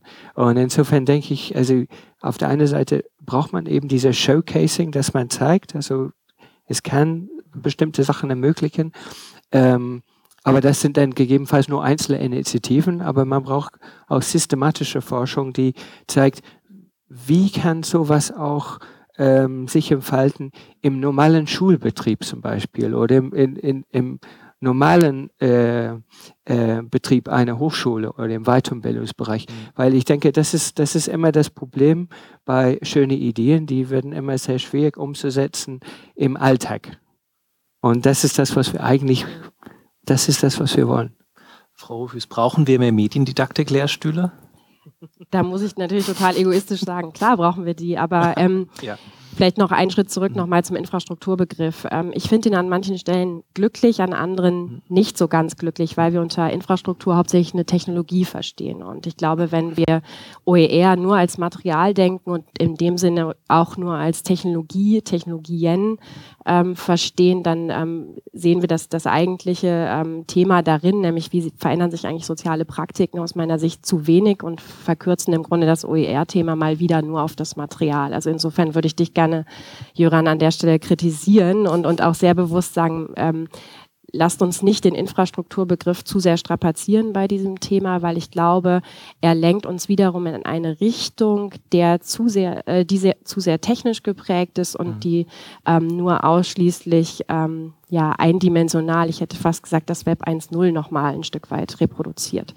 Ähm, und zur Frage der Mediendidaktika, ja, wir brauchen im Grunde diejenigen Personen, die dabei unterstützen, und das sind nicht nur die Lehrstühle, sondern es sind vor allem auch Personen und damit Personal, das dabei unterstützt, mit ähm, Materialien umzugehen. Und das ist auch ein ähm, Thema, das bekannt ist, die Frage nach der Förderung von Medien- und Informationskompetenzen.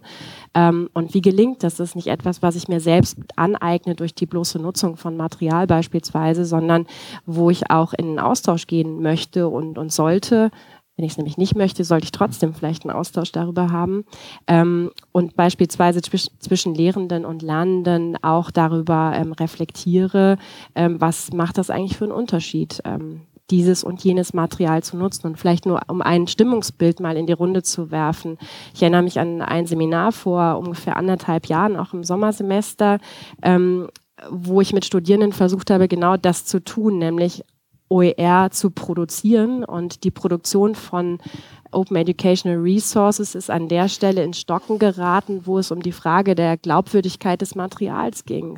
Weil da wurde nämlich letztendlich gesagt, na ja, wir müssen zwar immer, und es waren Lernstudierende, hinterfragen, was gutes oder schlechtes Material ist, aber letzten Endes vertrauen wir dem Buch mehr, weil es vermeintlich ein besseres Material anbietet. Und das finde ich einen ganz entscheidenden Punkt, wenn wir über die Frage von Medien- und Informationskompetenzen nachdenken, an welcher Stelle wir eigentlich schon mit Mediendidaktikern und mit eben entsprechend ausgebildetem ähm, Lehrpersonal ähm, arbeiten müssten und, und mhm. eben im Grunde die unterschiedlichen sozialen Praktiken auch verändern müssten.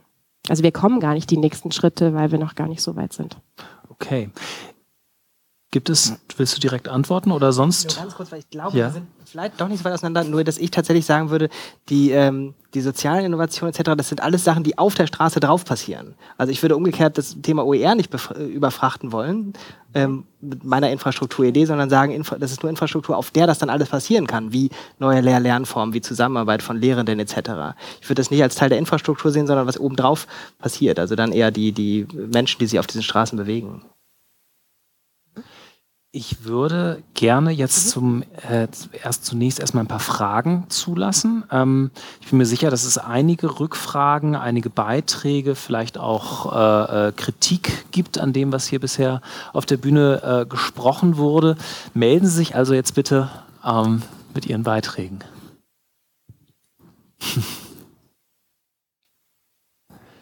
ja, da hätten wir zwei Herren da hinten. Da würde ich erstmal Genau. Wenn Sie sich kurz vorstellen könnten als erstes. Rolf Granow, Fachschule Lübeck und Campus. Für mich ist das ja ein Phänomen, dass diese Idee OER, die ja jetzt sehr in Richtung kompetenzorientiertes neues Lernen in der Internetgesellschaft gibt, in Deutschland grundsätzlich parallel gedacht wird zu diesem Thema Öffnung der Hochschulen und auch relativ parallel, das Schlagwort fiel ja heute gar nicht, zum äh, Bologna- und Lissabon-Prozess. Mhm. Tatsächlich so wie jetzt der OER-Begriff definiert wurde, das finde ich ja wunderbar. Er, erschließt sich mir aber nicht, warum ich ihn so losgelöst von dieser anderen europäischen Idee diskutiere. Ich glaube, ich gehöre zu den sehr, sehr wenigen Menschen in Deutschland, die in beiden Communities beheimatet sind, in der offenen Öffnung der Hochschulen und in der Digitalisierung. Beides gehört für mich elementar zusammen ich kriege in Berlin immer eine Reihe Termine in den beiden Communities, aber ich kenne niemanden außer mir, der in beiden Communities äh, vernetzt ist. Äh, das habe ich bis heute nicht verstanden. Und ich glaube, das gehört auch zu den entscheidenden Hürden, um das vorwärts zu bringen. Das Wort Infrastruktur ist aus meiner Sicht viel mächtiger. Ich verstehe diese OER-Infrastruktur. Die macht aber erst Sinn, wenn ich sie mit der europäischen Regulierungsstruktur, wie der Bologna-Prozess sie ja eigentlich will, mit Kompetenzorientierung und Lernendenzentrierung, Zentrierung auf Learning Outcomes. Das stützt mhm. sich ja gegenseitig. Das muss aber doch zusammen gedacht werden. Mhm. Und das vermisse ich auch in diesem White Paper. Äh, da ist ja von dieser notwendigen Ergänzung, die das Bild erst schließt, gar keine Rede. Äh, dass man mir hat sich persönlich, wir haben seit fünf Jahren eine OER-Strategie, nie erschlossen, warum ich für OER-spezifische Plattformen brauche. Wir stellen all unsere Sachen auf YouTube ein. Und sie werden dort ja auch gefunden. Jon Lovischach macht das auch. Die werden ja auch gefunden. Die werden massiv gefunden. Von daher sehe ich für mich inzwischen nicht mal mehr den, die Notwendigkeit, wozu denn Hochschulen eigene Repositorien brauchen. Das beschäftigt ein paar Wissenschaftler und ich kann paar Systeme entwickeln, die keiner nutzt Für mich ist die eigentlich die, eine der größten zivilisatorischen Leistungen der letzten 15 Jahre Wikipedia. Das Ding funktioniert ja. Es funktioniert faszinierend. Es war nicht vorhersehbar, dass das so gut. Und inzwischen akzeptieren das ja sogar äh, Bibliothekare und ähnliche Menschen, die mal sagen, es ist keine Qualitätssicherung da. Von daher, hierfür gab es auch keine staatlichen Initiativen. Das Ding ist einfach da und funktioniert. Und man muss diese Dinge aber zusammendenken. Okay, ich, ich würde kurz sammeln vielleicht. Danke erstmal. Ähm Johannes Siemens von der Humboldt-Universität. Ich fand es interessant, dass Sie einfach sagen, es ist ein Hirngespinst und würde gerne wissen, ob es geteilt wird. Also ist es, ist es etwas, was, was gar nicht existiert? Ist es wirklich nur ein Potenzial? Gibt es keine Showcase? Und wenn Sie das so klar sagen, finde ich das schön. Aber ich war überrascht, dass keiner darauf reagiert hat. Ja, ja, das war jetzt gerade. und, und das Zweite ist, ich würde dieses Hirngespinst gerne mal ein bisschen näher skizziert haben, weil ich glaube, wir reden über unterschiedliche Dinge. Und äh, würde einfach deswegen gerne ein bisschen ähm, ja, so eine Skizze haben, was denn das Hirngespinst sein könnte und was denn gar nicht, was dann vielleicht auch gar nicht existiert. So, wir hatten da eine Frage von der, genau. Ja, Heike Brandt, Fernuniversität. Mhm. Ähm, also das, was Sandra Hofus gesagt hat, äh, es wird eher selten remixed. Für mich ist Zeichen von OER eigentlich, dass es remixed wird, mhm. weil sonst bleibt es im Open Content verhaftet. Also da hätte ich gerne noch mal irgendwie äh, ein paar Aussagen zu, wie man dahin kommt und wo dann also der Mehrwert ist. Und äh, da braucht man vielleicht auch mehr didaktische Szenarien anschließend. Okay, ähm, dann würde ich, um es nicht zu überfrachten, erstmal diese Fragen beantworten lassen. Ähm, ja, wer würde gerne die Frage OER und Bologna beantworten? Wunderbar. Also ich bin offensichtlich auch in der gleichen Situation. Ich war in viele Arbeitsgruppen äh, im Bologna-Prozess und ähm, eigentlich ist das im Prinzip auch unser Argument, äh, das ich versucht habe, äh, bei meinem Vortrag vorzubringen. Also ähm, es gibt, wie Sie sagen, sehr viele ähm, verschiedene Entwicklungen, die gleichzeitig passieren. Und ähm, wir wollen nicht, dass man entscheiden soll, soll ich ihr oder vor allem soll die Politik ihr oder eine Hochschule in seiner Strategie ihr äh, OER unterstützen oder äh, die, Öffnung, äh, die Öffnung der Hochschule, äh, sondern man muss äh, versuchen, diese Sachen äh, zusammenzubringen. Und ähm, wenn ich sag, das sagen darf, ich finde ähm, auch im äh, White Paper zur Hochschulbereich, das hätte man auch mehr einführen können wahrscheinlich, dass man sagt, okay, ähm, das sind die aktuellen Entwicklungen und da passt OER äh, dazu. Äh, wie Sie sagen, natürlich äh, OER und die Öffnung der Hochschulen passt eigentlich ganz gut zusammen. Ähm, ich habe vor kurzem ähm, einen Aufruf gesehen in einem englischen äh, Diskussionsforum, wo es darum ging, dass äh, einige Hochschulen neue Einführungskurse anbieten wollten für non-traditional students, für Studierende, die ähm, äh, wie, wir, wie wir wissen, häufig von bildungsfernen Schichten kommen, äh, die oder eine andere äh, Bildungsbiografie hatten, äh, die besondere Unterstützung im ersten Semester vielleicht brauchen. Und dann gab es einfach einen Aufruf, ähm, unter ähm, äh, verschiedene Personen in verschiedenen Hochschulen und man hat einfach gefragt, wer hat etwas, was ähm, äh, eventuell zusammengebaut werden könnte zu einem Kurs, äh, um genau diese Person zu unterstützen. Und dadurch, dass alles ähm, was zur Verfügung, zur Verfügung, gestellt worden ist, OER war, ähm, hatte man, glaube ich, innerhalb von zwei Tagen eben einen ein Kurs ähm, äh, im Internet veröffentlicht, denn äh, alle möglichen Leute hätten nützen können. Insofern, ähm, ich glaube, es ist wichtig, dass man genau in diese größeren Zusammenhänge denkt. Insbesondere, wie Sie sagen, wenn man auf der strategischen Ebene ist, äh, entweder im Hochschul, im Hochschule oder auf, auf, ähm, auf der äh, Bildungsebene, auf der politischen Ebene. Joran, du hattest mir eben zugeflüstert, dass du die Frage nach dem Hirngespinst gerne beantworten möchtest. Äh, ja, sehr gerne. Ähm, ich würde dazu jetzt versuchen, ein paar Begriffe mal zu sortieren. Ähm, die, wir haben noch überhaupt nicht über das schlimme Wort Potenzial gesprochen, was ja das Zwillingswort von OER ist. Also keine Podiumsdiskussion, keine Veröffentlichung, wo nicht OER neben Potenzial steht. Und ich glaube, man muss da noch weiter sortieren.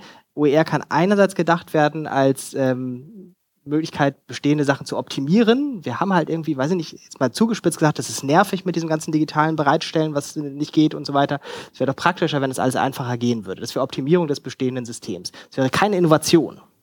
Ähm, das muss nicht heißen, dass es unwichtig ist. Also es kann einfach äh, sehr hilfreich sein, einfach, dass das äh, alles besser und einfacher funktioniert. Aber da ist keine Innovation drin. Innovation wäre was, wo wir eben nicht vorher sagen können, äh, das wird am Ende rauskommen. Das ist ja das Wesen von Innovation. Es wird irgendwas, wo wir nicht vorher beschreiben können und erst recht nicht anordnen können, was das am Ende genau sein wird. Und deswegen, glaube ich, geht da Innovation auch nur mit dem Begriff Potenzial zusammen. Und letztlich muss man sagen, ist OER da vielleicht kein Hirngespinst, aber eine Wette oder ein, hm. eine äh, Prognose. Das könnte hilfreich sein für die Innovation. Wir wissen aber nicht, was am Ende rauskommt, wie es bei Innovationsprozessen so ist. Mhm. Und ähm, wir können sagen, OER ist vielleicht auch eine Möglichkeit zu sagen, es äh, wirkt als Katalysator oder wirkt, um die Hürden dafür zu senken für Innovationen. Wir wissen aber immer noch nicht, was es tatsächlich am Ende bringen wird. Sind wir bei, äh, gerade im Vergleich Wikipedia, sind wir gerade bei Wikipedia 2000 2005 und in zehn Jahren werden wir lachen über das, was 2015 war. So wie wir 2005 äh, über Wikipedia gelacht oder es ignoriert haben, muss man auch sagen. Äh, die meisten Leute haben 2005 nicht über Wikipedia geredet. Wenn man es gesehen hat, hat man es aber nicht ernst genommen. Also Sie können sich das angucken. Gucken Sie sich mal, das habe ich vorbereitet neues für einen Vortrag gemacht, Version von Wikipedia 2005 an. Es hätte niemand gesagt, dass da sowas rauskommen wird. Ähm, und es war nicht vorhersehbar und es war nicht zu planen und so weiter. Und ich glaube, bei OER ist es eben auch so ein Stück weit so. Es kann sein, dass das alles tatsächlich am Ende werden wir sagen Hirngespinste. Ähm, jetzt muss man sagen, es ist einfach eine Unsicherheit. Wird es tatsächlich Innovationen bringen? Wird es so einen großen äh, Impact haben? Ähm, oder werden wir später auch sagen, nee, war tatsächlich ein Irrweg. Viel wichtiger war, keine Ahnung, Privatisierung, Internationalisierung. Ja, Profis. vielleicht, weil sich die, die Frage ja auch direkt an mein ja. Zitat richtete, direkt, gleich auch noch darauf. Ne? Das, das Hirngespinst für mich oder aus meiner Perspektive richtet sich darauf, dass ich nicht davon ausgehe, dass ähm, offene Bildungsmaterialien, verstanden wirklich als Material, die Hochschule oder Bildungseinrichtungen vermögen zu verändern. Also ich glaube nicht, dass die Diskussion um OER in der Lage ist, da sehr tradierte Systeme zu verändern. Ähm, in der Perspektive auf ähm, Katalysatoren komme ich besser zurecht, weil dann ist es eine Diskussion neben sehr, sehr vielen anderen, wo sich jetzt im Hochschulbereich zum Beispiel Bologna einfügt. Da fallen mir aber noch sehr, sehr viel mehr Diskussionen ein, die man eigentlich parallel führen müsste und wo man in, sich in noch mehr Communities tummeln müsste. Ähm, und die zweite Antwort wurde vorhin mit der dritten Frage eigentlich schon gegeben in der Ausdifferenzierung. Danach verstehen wir eigentlich Open Educational Resources nur als Open Content oder was ist eigentlich das Mehr im Vergleich ähm, zu ähm, dem Open Content. Und da muss ich sagen, naja, wie ich aktuell Hochschule vor allem erlebe, ähm, stellen sich Open Educational Resources maximal als Open Access und Open Content Debatte dar. Und über OER wird hin und wieder diskutiert und forschungsseitig, ehrlich gesagt, ganz wenig. Das hatten wir schon gehört. Und ähm, in der Praxis möglicherweise von denjenigen, die sich sehr intensiv mit mediendidaktischen Fragen beschäftigen, ähm, aus dem E-Learning-Bereich kommen oder vielleicht in den Naturwissenschaften ein bisschen stärker auch geprägt sind auf das ähm, Bereitstellen von Wissen. Aber ansonsten ähm, ist es eben eine Open-Content-Debatte und das gemeinsame Teilen, Verbreiten, Verarbeiten ähm, findet wenig statt. Wie kommen wir dahin?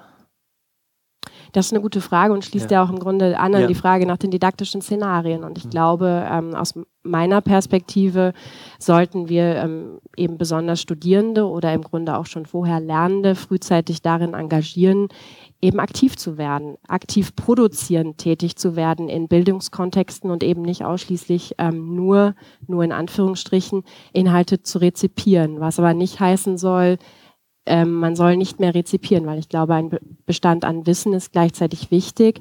Aber wir brauchen das Spektrum im Grunde von der Rezeption von Wissen hin auch zur aktiven Produktion und Gestaltung. Ja. Da gab es noch eine Anschlussfrage an das, was Sie gesagt hatten, Herr Kran, und dann würde ich Sie nochmal rannehmen.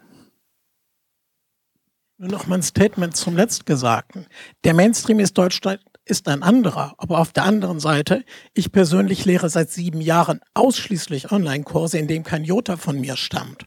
Ich betreue Kurse, wo nicht nur der Content von Kolleginnen geschaffen wurde, sondern auch die methodisch-didaktischen Konzepte. Äh, ich habe nie Mühe damit gehabt. Und ich bin auch nicht so ein Einzelfall, die gesamte virtuelle Fachhochschule macht dieses Jahr, weil ja das Grundkonzept ist, dass wir die Kurse einmalig entwickeln und alle beteiligten Hochschulen die mit ihren Studierenden lösen. Also ich denke, ich bin da zumindest meiner Community mit mindestens 200 Professorinnen und Professoren, die genau die gleichen Modi tun. Äh, von daher der Existenzbeweis, dass das problemfrei geht und die Professoren und Professoren dabei auch nicht unglücklicher werden. Ich glaube, in der Didaktik sind wir alle besser geworden. Dadurch, dass wir mehr in die Konzeption stellen und die mehrfach nutzen. Das gibt in Deutschland nie jemand zu. Deshalb immer dieses Vornehmen, naja, Kosten sparen wollen wir eigentlich nicht. Äh, wir reden aber immer sie und wir praktizieren sie ja auch. Von daher ist der Existenzbeweis da. Dass dieses nur eine kleine äh, Gruppe ist, ist aber auch unbestritten. Nur kann ich in der Diskussion nicht mehr rein von Potenzialen reden. Es ist möglich. Danach war es ja gebracht, der Existenzbeweis.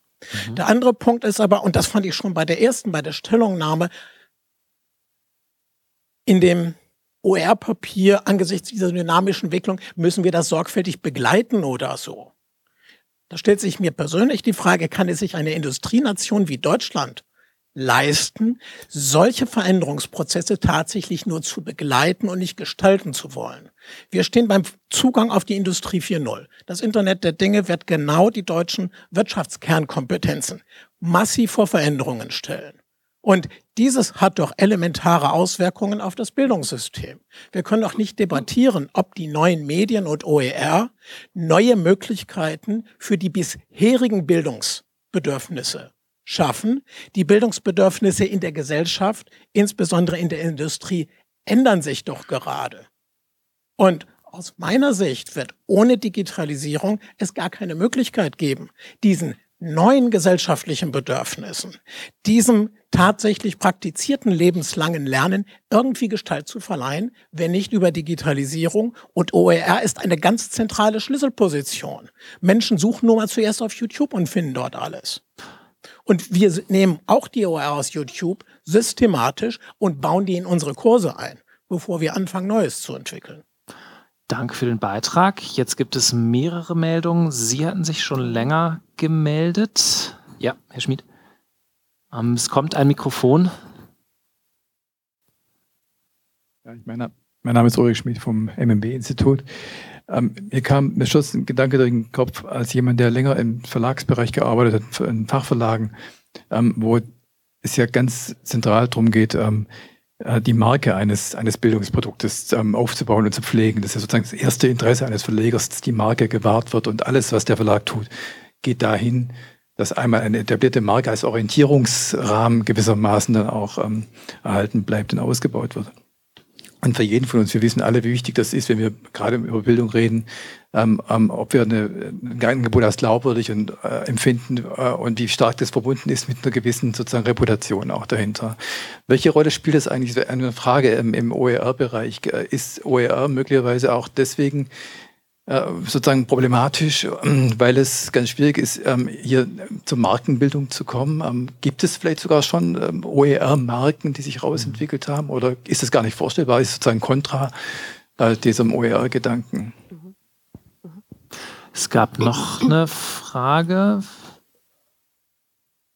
Genau. Müller Eisert von der Bertelsmann Stiftung. Ich glaube, ich kann ganz gut anschließen an den Punkt, den Herr Schmidt gemacht hat. Jürgen, du hattest vorhin in deiner äh, tollen äh, Präsentation mit den 15 Punkten in den 15 Minuten einen Punkt, der hieß Maßnahmen zur Qualitätskontrolle werden eingeführt und es waren dann äh, ja erstmal so ein paar Blitze da und ähm, durchaus als wahrscheinlich hast du es hast du es eingeschätzt. Ähm, und gerade an diese Markenfrage an, angeknüpft ähm, scheint es mir doch irgendwie immer ein, ein Kernfrage zu sein. Ich würde Qualitätskontrolle vielleicht mal in Qualitätstransparenz ummünzen wollen. Ähm, was, was sind denn geeignete äh, Qualitätstransparenzmechanismen und die Frage auch vielleicht mal direkt an Dominik Orr gerichtet äh, vom internationalen Überblick her. Also ich, ich kenne ein paar Sachen aus den USA, so Kategorisierungen von Michael Fullen, sowas in die Richtung. Aber was wäre, wären denn äh, gute äh, Mechanismen, die wir hier auch nach Deutschland übertragen können? Und teilt das Podium meine Einschätzung, dass dieser Qualitätsanker vielleicht der, der, der doch der entscheidende am Ende ist, der dieses Thema dann nach vorne bringen könnte. Also was können wir tun äh, in dem Feld? Das wäre meine Frage, speziell mit der internationalen Brille an Dominik Orr und etwas allgemeiner an, an das gesamte Podium. Ja, um das ein bisschen zu ordnen, tatsächlich, das sind ja zwei Fragen, die sich überlappen. Also die Frage nach einer Markenbildung, die Frage nach Vertrauen äh, und damit natürlich die Frage nach Qualität und Transparenz. Äh, wer möchte die Frage, also Dominik Ohr wurde direkt angesprochen, aber ich glaube, das ist eine Frage, die auch alle auf ihre Art beantworten können. Vielleicht zunächst Dominik Ohr und dann, ja. Ich kriege immer die schwierige Fragen. ähm, vor allem, weil äh, man äh, diese Frage nicht natürlich, äh, also wenn, wie Sie sagen, das ist eine entscheidende Frage äh, mit der Qualitätssicherung. Wenn man das so leicht lösen könnte, dann wäre es keine entscheidende Frage mehr. Ähm, was wir schon sehen, ist, ähm, ist, es, ist, ist es ein, eine neue Herausforderung, wie äh, man Qualitätssicherung äh, neu denken muss. Ähm, wir waren nochmal äh, sehr angetan von äh, der Initiative aus Norwegen, weil sie da ein Zwei-Stufen-System hatten. Die haben äh, in ihrem ähm, in ihrem System, sie haben einen Teil von Bildungsressourcen, die sozusagen klassisch auf der klassische Weise ähm, äh, durch äh, äh, durch Experten und, und tätigen Lehrer evaluiert werden und dann in, insofern in gewisser Weise akkreditiert werden für die Nutzung. Ähm, aber man hat gesagt, ähm, für dieses System, das ist völlig unmöglich, das zu machen für alle Ressourcen, die Sie haben wollen. Insofern, das ist nur ein Teil des Systems. Im anderen Teil des Systems ist es wirklich äh, die Nutzer selber, die äh, das beurteilen äh, durch ähm, eigene Kommentare äh, zu den, äh, zu den Ressourcen häufig hat man ja die Hoffnung durch sowas wie Metadaten, dass man äh, oder Paradaten, dass man ähm, das noch stärker systematisieren und standardisieren kann. Das scheint relativ schwierig zu, zu äh, organisieren.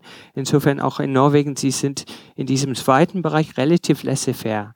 Ähm, sie haben nur, sie haben uns, die haben nur eine Panic Panic-Button für mhm. bestimmte Sachen, wo man sagt, das ist komplett ungeeignet.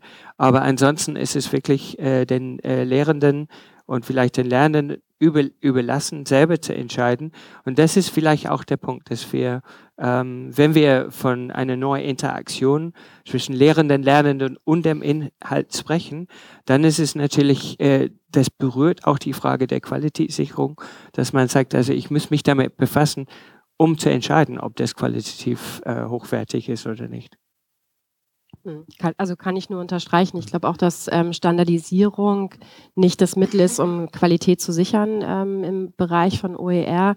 Umgekehrte Variante wäre für mich nicht unbedingt laissez-faire, aber zumindest eine Befähigung von eben ähm, Nutzenden, ähm, selbst in der Lage zu sein, das Material auszuwählen. Ähm, gleichzeitig ist es eine letztendlich sehr liberale Vorstellung davon und geht davon aus, dass wirklich jeder in der Lage ist, mit Materialien, ähm, die im Internet frei verfügbar sind, auch umzugehen. Und die Diskussion um ja, Medien- und Informationskompetenzen ist alt. Und da sind wir eigentlich in, einem, in einer paradoxen Situation, dass wir auf der einen Seite ähm, stark politisch motiviert auch nach ähm, Standards ähm, oder auf Standards hoffen, so kann man es, glaube ich, fast schon formulieren, aber eigentlich wissen aus der Entwicklung der Diskussion, dass wahrscheinlich ähm, es nur auf eine Befähigung von Einzelpersonen hinauslaufen kann.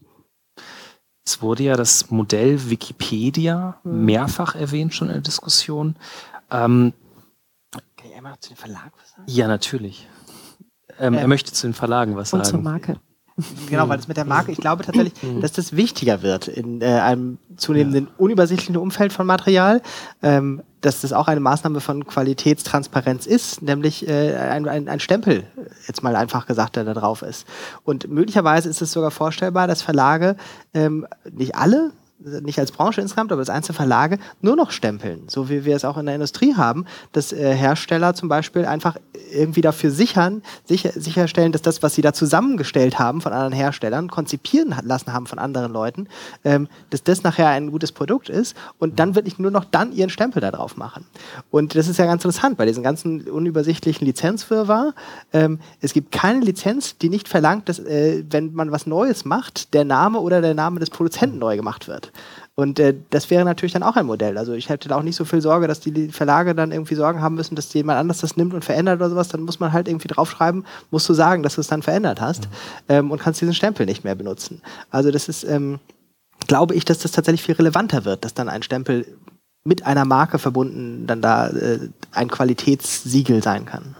Gleichzeitig aber, um vielleicht noch darauf einzugehen, ich glaube, ähm, im Netz und vor allem im Web 2.0 in Anführungsstrichen ähm, geschieht Markenbildung anders. Also Marke ist aus meiner Perspektive nicht das Produkt, sondern es hängt zumindest im sehr engen Sinne mit dem Produzenten oder den Produzierenden zusammen. Und das könnte für mich ein, ein ganz entscheidender Wandel sein, dass man viel stärker auch darauf achtet, wer hat etwas produziert. Und dadurch kommt es auf eine Art und Weise wieder zu einem starken äh, Personal, ja, personalisierenden Faktor im Grunde darin, der möglicherweise auch konträr zur OER-Bewegung ist. Also dass äh, das vielleicht entscheidend sein könnte, wer zum ersten Mal ein Material ähm, geschrieben hat, ähm, wer das dann verändert hat und so weiter. Also dass eine Art Personality-Faktor auch an der Stelle ähm, zugreift.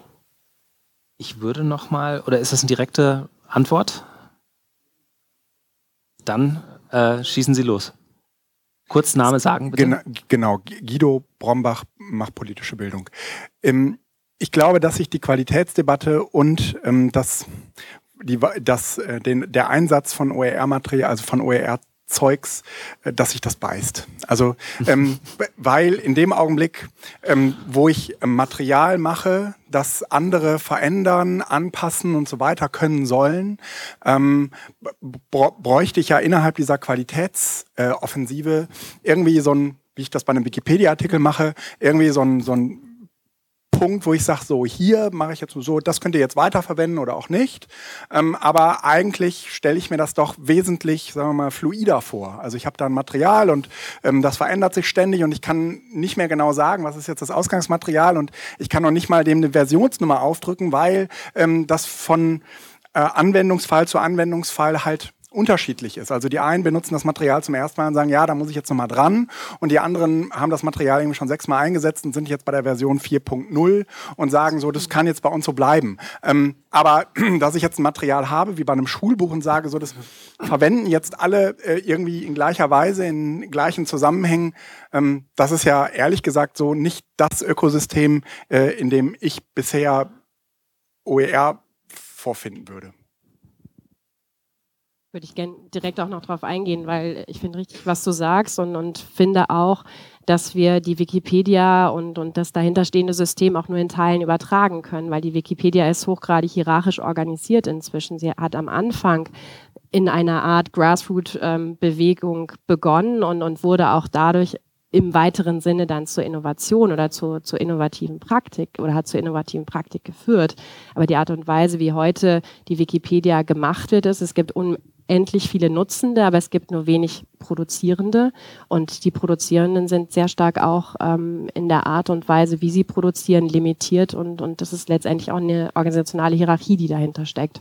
Und das ist ein System, wie ich mir, und da bin ich eben voll bei dir, ähm, OER nicht vorstelle, weil ähm, ich kann mir nicht vorstellen, dass diese Limitation zur Idee von offenen Bildungsressourcen, und das finde ich ja noch wichtig, wenn man es mal übersetzt, ähm, passt. Ähm, so, jetzt gibt es da mehrere Antworten an der Stelle drauf. Wir hatten hier aber auch da hinten eine Vertreterin von Wikimedia. Ähm, ich habe jetzt nicht im Kopf, wer als erstes dran war. Elli, nehmen wir mal Elli. Hallo, Elli Köpf, Wikimedia Deutschland. Es wurde jetzt äh, Wikipedia auch oft schon als Beispiel genannt heute Abend und das finde ich einen ganz interessanten Punkt und habe dazu nochmal Fragen an Sie als Herausgeber von den beiden White Papers. Und zwar ähm, innerhalb der Wikipedia ist es ja quasi, wie Joran auch gerade schon sagte, ähm, geht man davon aus, dass es ein ähm, dass der Autor eines Textes es gut und schön findet, als Autor genannt zu werden und das sozusagen eine Art von Renommee ähm, einem auch entgegenkommt. Ich würde Frau Hofus dazu stimmen, dass das nicht alles immer ganz so ähm, entspannt zugeht. Aber da stellt sich für mich ein bisschen die Frage, wenn man jetzt zu Hochschule und Weiterbildung spricht.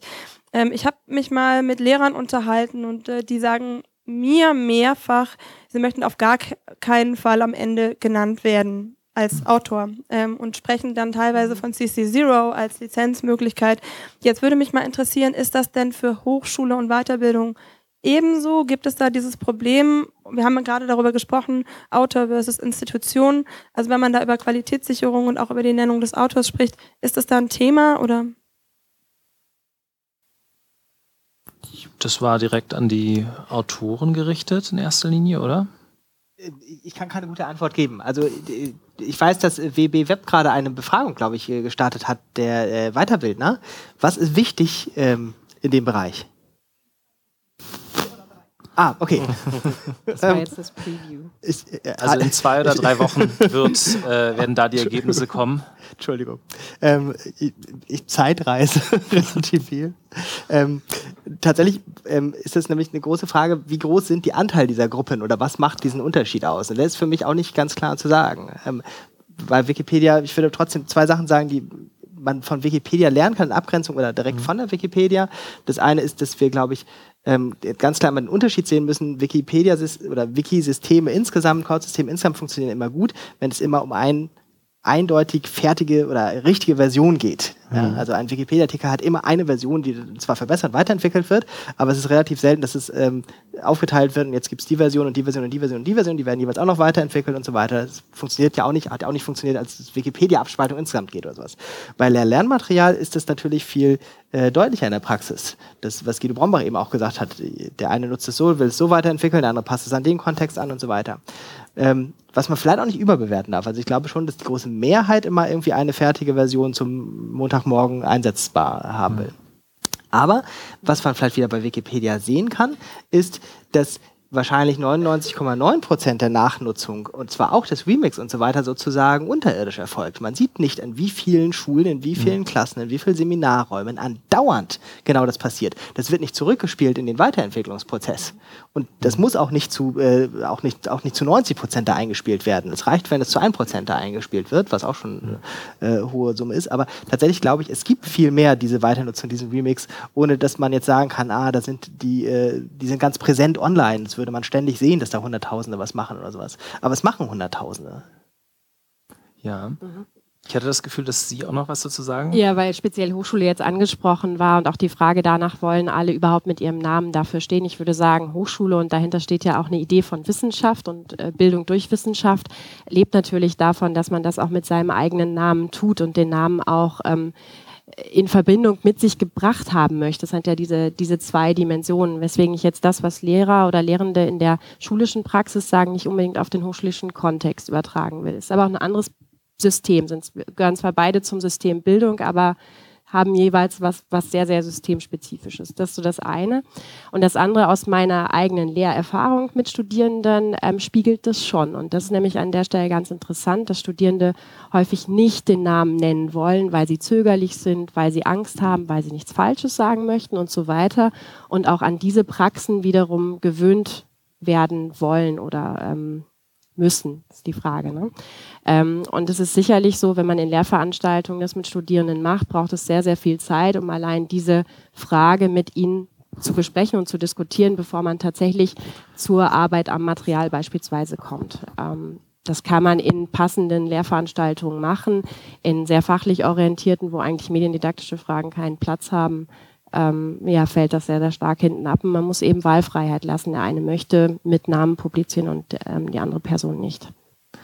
So, wir sind jetzt zeitlich bereits eine Viertelstunde über der angekündigten Zeit. Ähm, gleichzeitig gab es noch einige Fragen. Ich würde äh, dementsprechend jetzt eine Fragerunde aufmachen. Das darf auch eine große Fragerunde sein. Es gab ja auch noch Meldungen unter anderem von dir. Ähm, äh, und danach schließen, dann beantworten wir die Fragen noch und dann können weitere Fragen quasi bei Wein und Getränken äh, geklärt werden. Genau, eine Saskia Esken geht. Tschüss. Ähm, Monika. Das ist Sollte an sein. Es ist an? Okay, wunderbar. Monika Fischer, Bertelsmann Stiftung. Ich wollte nochmal zurückkommen auf die jetzt von euch mit sehr vielen Positionen, auch von Guido Brombach gefüllte Qualitätssicherungsdebatte. Ich glaube, man sollte Qualitätssicherung nicht von, dem, von der Warte aus diskutieren, welche Standards brauchen wir, sondern welche Standards nutzen den verschiedenen Nutzergruppen, die OER nutzen. Und dann können die Antworten ganz unterschiedlich ausfallen. Es gibt kein Wenn und Aber, sondern es gibt für die Weiterbildung bestimmte Bereiche eine Qualitätssicherung, die ist ein Peer-to-Peer-Empfehlungssystem. Und das muss funktionieren. Das heißt, ich muss als Weiterbilder wissen, andere Weiterbildner, die in ähnlichen Bereichen arbeiten, wie ich ähnliche Themen abdecken, finden das gut, das kann ich verwenden. Auf Ebene der Schule oder Hochschulen kann das ganz anders aussehen. Da brauche ich vielleicht ein standardisiertes System, weil kein Student sich auf Materialien einlassen wird, mit denen er nachher die Prüfung nicht besteht. Und da finde ich, sollte man das nicht so dogmatisch diskutieren, wenn aber geht nicht, sondern sagen, was braucht denn die Zielgruppe, die mit diesen Lernmaterialien lernen soll? Und wie kann ich diese, dieses System so zum Laufen bringen, dass es für diese Zielgruppe funktioniert? Und da brauche ich verschiedene Varianten dann einfach. Und da glaube ich, müsste man genauso divers wie OER sind, divers diese Qualitätssicherungssysteme denken, die manchmal Systeme sind, die vielleicht gar nicht in unserem Sinn Qualitätssicherung sind, sondern eher Empfehlungen. Ja, vielen Dank. Gibt es weitere Meldungen? Ja, da hinten. Anne-Christine Tannhäuser ist mein Name. Äh, ich würde Ihnen da genau zustimmen wollen äh, und wollte die Frage in den, in den Raum stellen, äh, ist nicht ein Teil der Qualitätsdiskussion einfach mit Bewertungsmechanismus, Mechanismen im, in den Repositorien zu lösen? Dass man weiß, okay, mein, mein vertrautes Netzwerk an Peers, alle auch Geografielehrer zum Beispiel, finden genau diese Ressource gut. Deswegen kann ich davon ausgehen, dass es mir vielleicht auch weiterhilft. Äh, und ich stelle die Frage auch deswegen, weil, ich, ähm, weil ja oft der Eindruck entsteht, die Qualitätsdiskussion ist irgendwie ist eine Sache, die der ganzen äh, freie Bildung, oh ja, irgendwie einen Bremsklotz anlegt. Und das, glaube ich, in meiner Sicht ist wäre eine relativ einfache Sache. Da geht es eher um vielleicht ein Qualitätsmerkmal äh, des Repos äh, selber. Und ähm, Gleichzeitig wollte ich auch noch sagen, dass diese Informations- und Medienkompetenz auch ein super wichtiges Thema ist hier, weil das sind einerseits geht man davon aus, dass das Lehrer hoffentlich großteils haben, tun das ja auch täglich, jedenfalls äh, was Auswahl ihrer Lehrmaterialien angeht, wie sie ihren Unterricht strukturieren und so weiter. Und sie sollen das ja auch unter ihren äh, Lernenden ausbilden. Ähm, das heißt, äh, ich glaube, gerade im Hochschulbereich äh, Lehrende könnten diese ganze, also ein striktes Qualitätssicherungssystem irgendwie als Abwertung ihrer eigenen Kompetenzen mhm. auch ansehen. Habe ich jetzt auch des Öfteren gehört. Okay. Wollte es gerne an die Runde weitergeben. Danke. Gibt es weitere Fragen, weitere Kommentare? Ja, dann würde ich sagen, antworten wir noch auf diese beiden Fragen. Gibt es da äh, ich, äh, Freiwillige? Ja. äh, und, aber nur in dem Sinne, dass ich äh, die, die äh, Beiträge nicht äh, beantworten will. Ich, ich finde, ich habe ein bisschen dazugelernt. Ähm, Nein, weil äh, das waren genau die zwei Punkte, finde ich, die äh, sehr wichtig waren für die Diskussion um äh, Qualitätssicherung. Also wir tendierten äh, gerade eben vorhin zu dieser Debatte mhm. offen versus geschlossen. Und ich glaube äh, besonders diese Idee, dass man überlegt, für welche Zielgruppe passiert äh, welche Art von Qualitätssicherung. Das ist richtig. Und äh, natürlich ist es auch wie ähm, äh, David Wiley neulich geschrieben hat, der, der bloggt ständig zur OER. Ähm, neulich hat er gesagt, der, der will nichts mehr hören über hohe Qualität. Es ist nicht hohe Qualität, es ist quasi, es geht um die, die Lerneffekte. Und insofern, äh, wir, ich glaube, wir haben, wir haben auch in der Diskussion jetzt auch gesagt, die Lerneffekte sind nur zum Teil bestimmt durch die Inhalte. Es ist auch die Pädagogik, es ist, wie man damit insgesamt umgeht. Gibt es noch andere Reaktionen? Das ist ein super Schlusswort. Das, das ist eigentlich ein super Schlusswort. Schlusswort ja. Dann hätte ich nur noch eine kurze Schlussfrage, ähm, und zwar ein Wunschkonzert. Was sollte, könnte äh, nach Ihrer Meinung nach, nach Ihren Wünschen 2015 noch passieren? Sollte aber halbwegs realistisch sein, ähm, im OER-Bereich. Was könnte positiverweise dieses Jahr noch passieren? Fangen wir an. Ich bin mir sicher, dass Jöran ganz viele Ideen hat. Ach, deswegen soll ich anfangen? ja. ja, jetzt sich entscheiden. Können die anderen anfangen? Okay. Dann.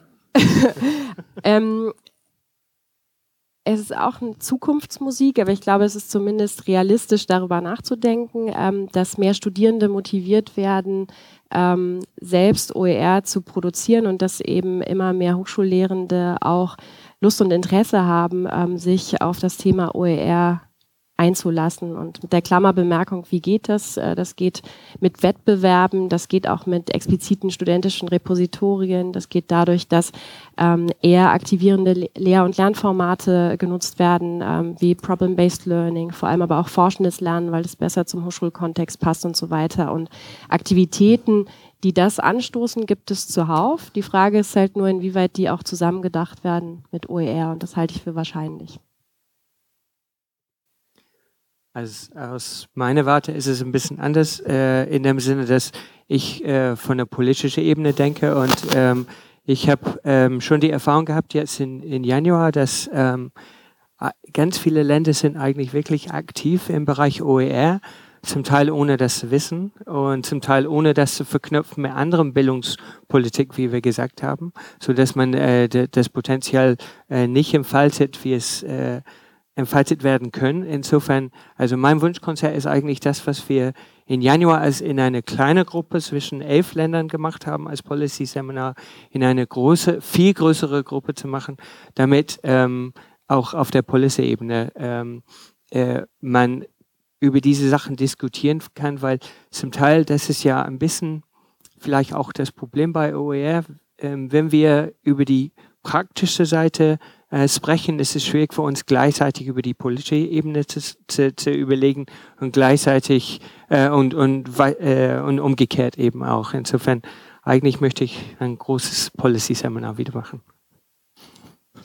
Da schließt mein Wunsch äh, sehr äh, gut an. Ähm, es gab die OER-Konferenzen mit dem Vorläufer OER äh, Camp 2012, 2013, 2014. Äh, die Veranstalter, Wikimedia, Bundeszentrale für politische Bildung und ihre Partner haben das sehr gut den Weg geebnet. Ähm, ich suche aber noch den Sponsor für die OER-Konferenz 2015 oder Anfang 2016. Ähm, ich bin noch eine halbe Stunde hier. ähm, das wäre tatsächlich mein persönlicher Wunsch, nicht nur, weil ich das gerne machen würde, sondern weil es tatsächlich für mich ein Schlüssel ist, um diese Debatte weiterzubringen, eben äh, viele Leute für Diskurse zusammenzubringen, äh, wie bei solchen Veranstaltungen hier, aber vielleicht gibt es sogar noch diskursorientierte Formate, aber direkt danach geht es ja weiter in einem diskursorientierten Format hier draußen, oder? Genau, es, ja. geht, jetzt, es geht jetzt weiter in einem diskursorientierten Format, äh, dieses Mal allerdings mit äh, alkoholischen und nicht alkoholischen Getränken sowie etwas zu essen. Wir möchten Sie herzlich einladen, äh, mit uns noch ein wenig zu diskutieren ähm, hier. Ähm, ich danke an dieser Stelle nochmal ganz herzlich der Bertelsmann Stiftung. Ähm, wir haben das hier gemeinsam organisiert und haben das relativ in kurzer Zeit aus dem Boden äh, gestampft. Also auch ganz herzlichen Dank für die tolle Zusammenarbeit. Wir haben das innerhalb wirklich weniger Wochen, diese Veranstaltung äh, äh, hier zusammengebracht. Danke Ihnen für die tollen Fragen, ähm, für die Teilnahme, für die Teilnahme auch auf Twitter. Ähm, äh, danke an die Leute im Stream und die Leute, die das jetzt später noch im Nachhinein, die wenigen, äh, die sich das nochmal per YouTube angucken. Es wird auch eine Zusammenfassung der Veranstaltung äh, in, naja, wahrscheinlich kommenden Woche äh, im Netz stehen. Herzlichen Dank und schönen Abend noch. Das war Zugehört, der Podcast rund um Open Educational Resources. Weitere Informationen zum Podcast finden Sie unter www.open-educational-resources.de slash podcast.